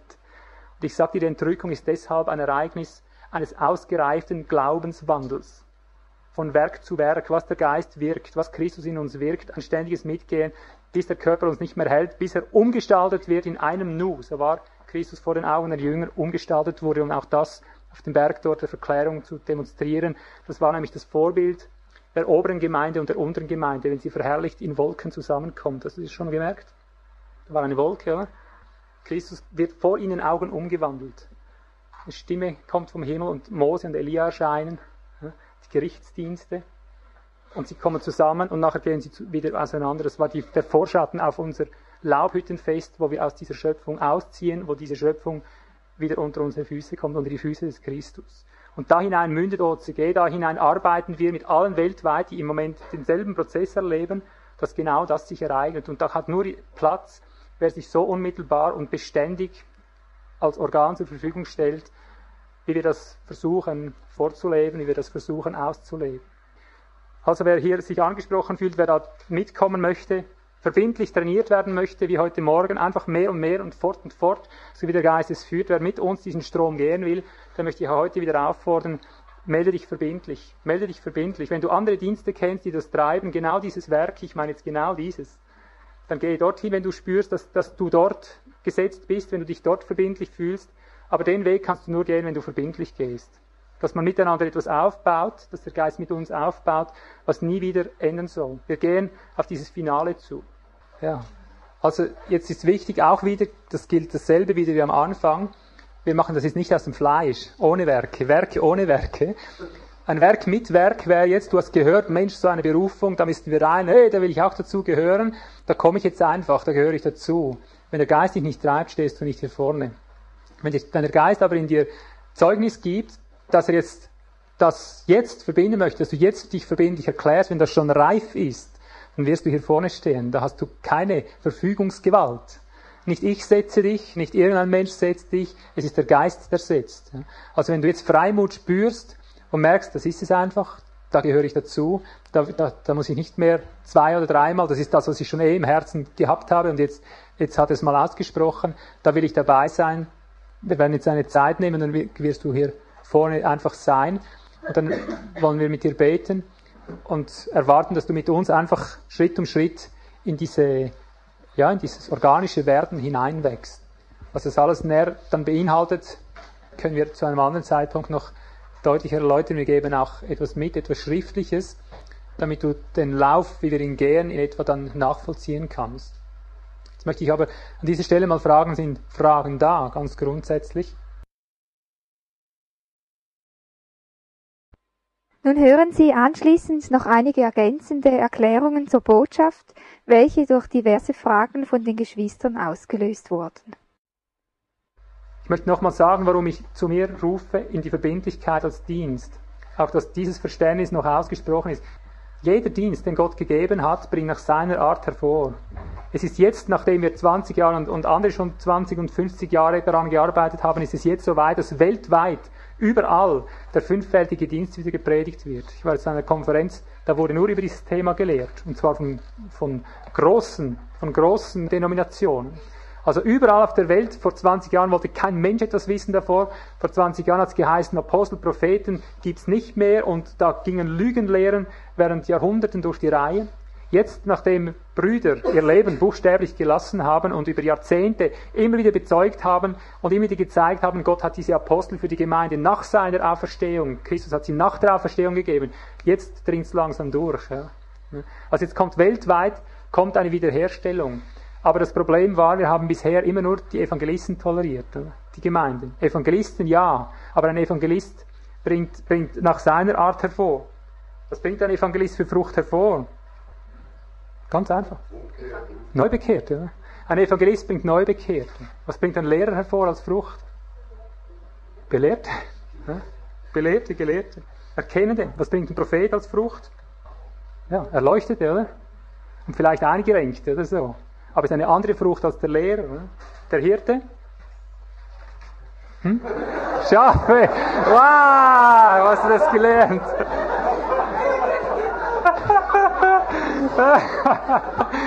naja, gut, wir lassen es mal stehen. Also ich habe noch nie einen Hirten gesehen, der Schafe hervorgebracht hat. Aber ich habe gesehen, dass der Hirte Schafe zusammenbringt. Sammelt, oder? Bäh. Aber viel mehr oft eben auch nicht, ja. Suchende, sich hingebende äh, Hingabe füreinander da sein. Einfach mal offen sein füreinander. Aber für was denn, oder? Es muss noch ein, ein Inhalt für dieses einander dienen, dieses Hirtenmäßige, das Gemeinschaftliche. Aber siehst du, jetzt fehlt noch ein Dienst. Was bringt der apostolische Dienst hervor? Hat sich kaum jemand Gedanken gemacht, dass hier fünf Dienste in Epheser 4 genannt sind die schon immer da standen. Von Anfang an, Gott hat Jesus hat gegeben, damit die Gemeinde das volle Mannesalter in Christus erlangt. Durch diese Dienste, die werden so lange wirken, sagt er, bis sie das volle Mannesalter in Christus erlangt hat. Was ist der apostolisch, typisch apostolische Dienst? Was bringt der hervor? Ja, das hätten wir gerne, siehst du. Hausbau, Gemeinde, ja. Organismus.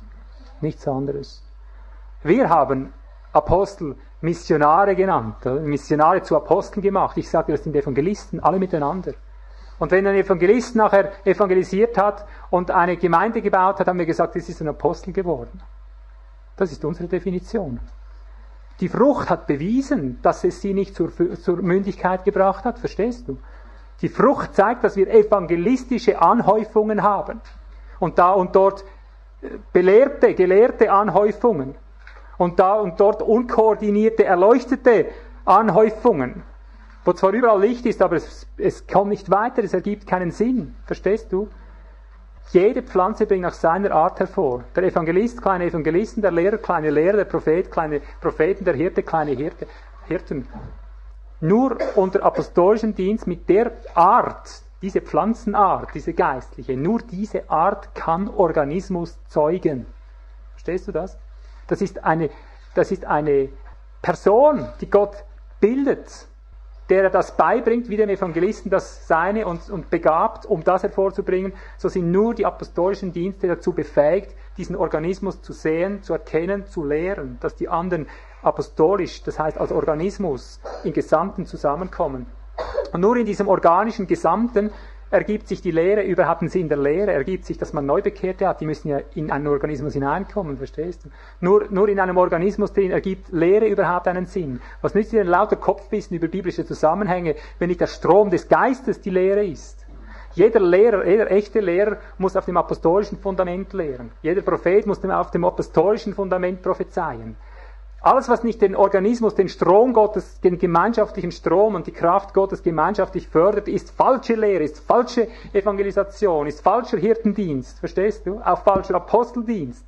Wenn es nicht den Organismus live, gemeinschaftlich in der Kraft Gottes befähigt, einrenkt zum Werk des Dienstes. Das heißt, dass du das mitwirken kannst, was Christus in uns allen wirkt, was gewirkt wurde schon von Zeiten her. Könnt ihr das verstehen?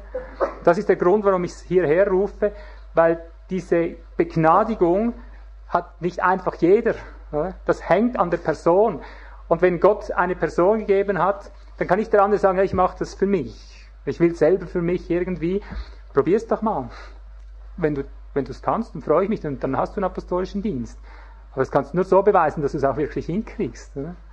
Aber wenn du nicht gelehrt wirst, wenn du nicht selber so einen Dienst hast, bist du auf Gedeih und Verderben angewiesen, dort zu sein, wo eine Gabe funktioniert, dass du gelehrt wirst, dass du apostolisch wirst. Du kannst nur apostolisch und apostolischen Dienst werden. Und das ist der Punkt. Und darum müssen alle, die das nicht begehren, entweder sie beugen sich unter apostolische Dienste, die wirklich solche sind, egal wo die sind, Gott hat sicher viele, entweder beugen sie sich unter diejenigen, oder dann haben sie gehabt. Und wenn ihnen ausgerechnet die Dienste nicht gefallen, die zu, diesen, zu dieser Vollendung gegeben sind, dass wir in diese Dimension zurückfinden. Wenn sie ausgerechnet diejenigen hassen, wiederholt sich die Geschichte, so wie sie Jesus ans Kreuz genagelt haben. Das war der Verlust, war der Verlust ihrer Existenz. Also lasst euch um alles in der Welt, ob hier oder an einem anderen Ort, ihr müsst irgend um eure Seele willen an einen apostolischen Dienst angeschlossen werden, der so real, wie du es heute hier erlebt hast, als Grundlage organisches Leben, gemeinschaftliches Sein in Christus, im Kraftfeld, im Strom Gottes, die das lehren, um auf Gedeih und Verderben, damit du von ihnen gelehrt wirst und apostolisch wirst. Und dann werden etliche von euch, die das beherrschen, das Leben beherrschen, zu apostolischen Diensten ausgesondert werden, die, die besser sich eignen als andere, um wieder andere in das hineinzuführen. So entstehen die Dienste. Ja. Dass du zuerst einfach mal, dass es Klick macht, du lässt dich lehren und wirst früher oder später selber zu dem, was du, wovon du gezeugt wurdest. Apostolische Gemeinde ist das Endstadium der Gemeinde, weil da, da gibt's nicht mehr. Wenn du mal in diesem Strom bist und der Strom schwillt an, ich sag's wieder, die Schöpfung hält's nicht aus, die muss heil werden. Die Ausnahme der Salzlachen. Könnt ihr das glauben? Ja. Ich aber glücklich, habe ich nicht vergeblich gearbeitet. Hör es einfach nicht mit evangelikalem, unbeschnittenem Ohr, dann hast du Riesenprobleme mit mir. Ja? Und allem zuvor, was, was ich denke, was uns stark unterscheidet von anderen Diensten, bei uns beginnt es bei dir zu Hause. Du machst diese Übung, wenn du uns verbindlich angehörst, achten wir peinlichst darauf, ob du mit deiner Frau oder mit deinem Lebenszelle, wo du zusammen bist, oder irgendwo dass du das ganz praktisch in deinem Alltag mit deinen Kindern zusammen im Strom des Lebens gedeihst, ob du hier Gestalt gewinnst. Das ist das A und O, dass es aus deiner Grundzelle herauswächst. Und erst wenn wir sehen, dass du so stabil bist, dass wir den Beweis haben, dass du Verwalter des Lebens bist, dass du im Leben herrschen kannst, erlauben wir dir, weitere, weitere Schritte zu unternehmen, um andere Organismen zu zeugen dann. Andere oder mindestens hierher zu begleiten, dass man, dass wir neue zeugen, solange du selber noch keine zeugen kannst, die nachher funktionieren. Das ist ganz, ganz ein wesentlicher Punkt. Alles, was nicht im eigenen Haus bei dir selber beginnt, ist alles falsch apostolisch, falsch prophetisch, falsch leer, egal, ist alles falsch, was nicht unmittelbar bei dir beginnt und im eigenen Haus Gestalt gewinnt.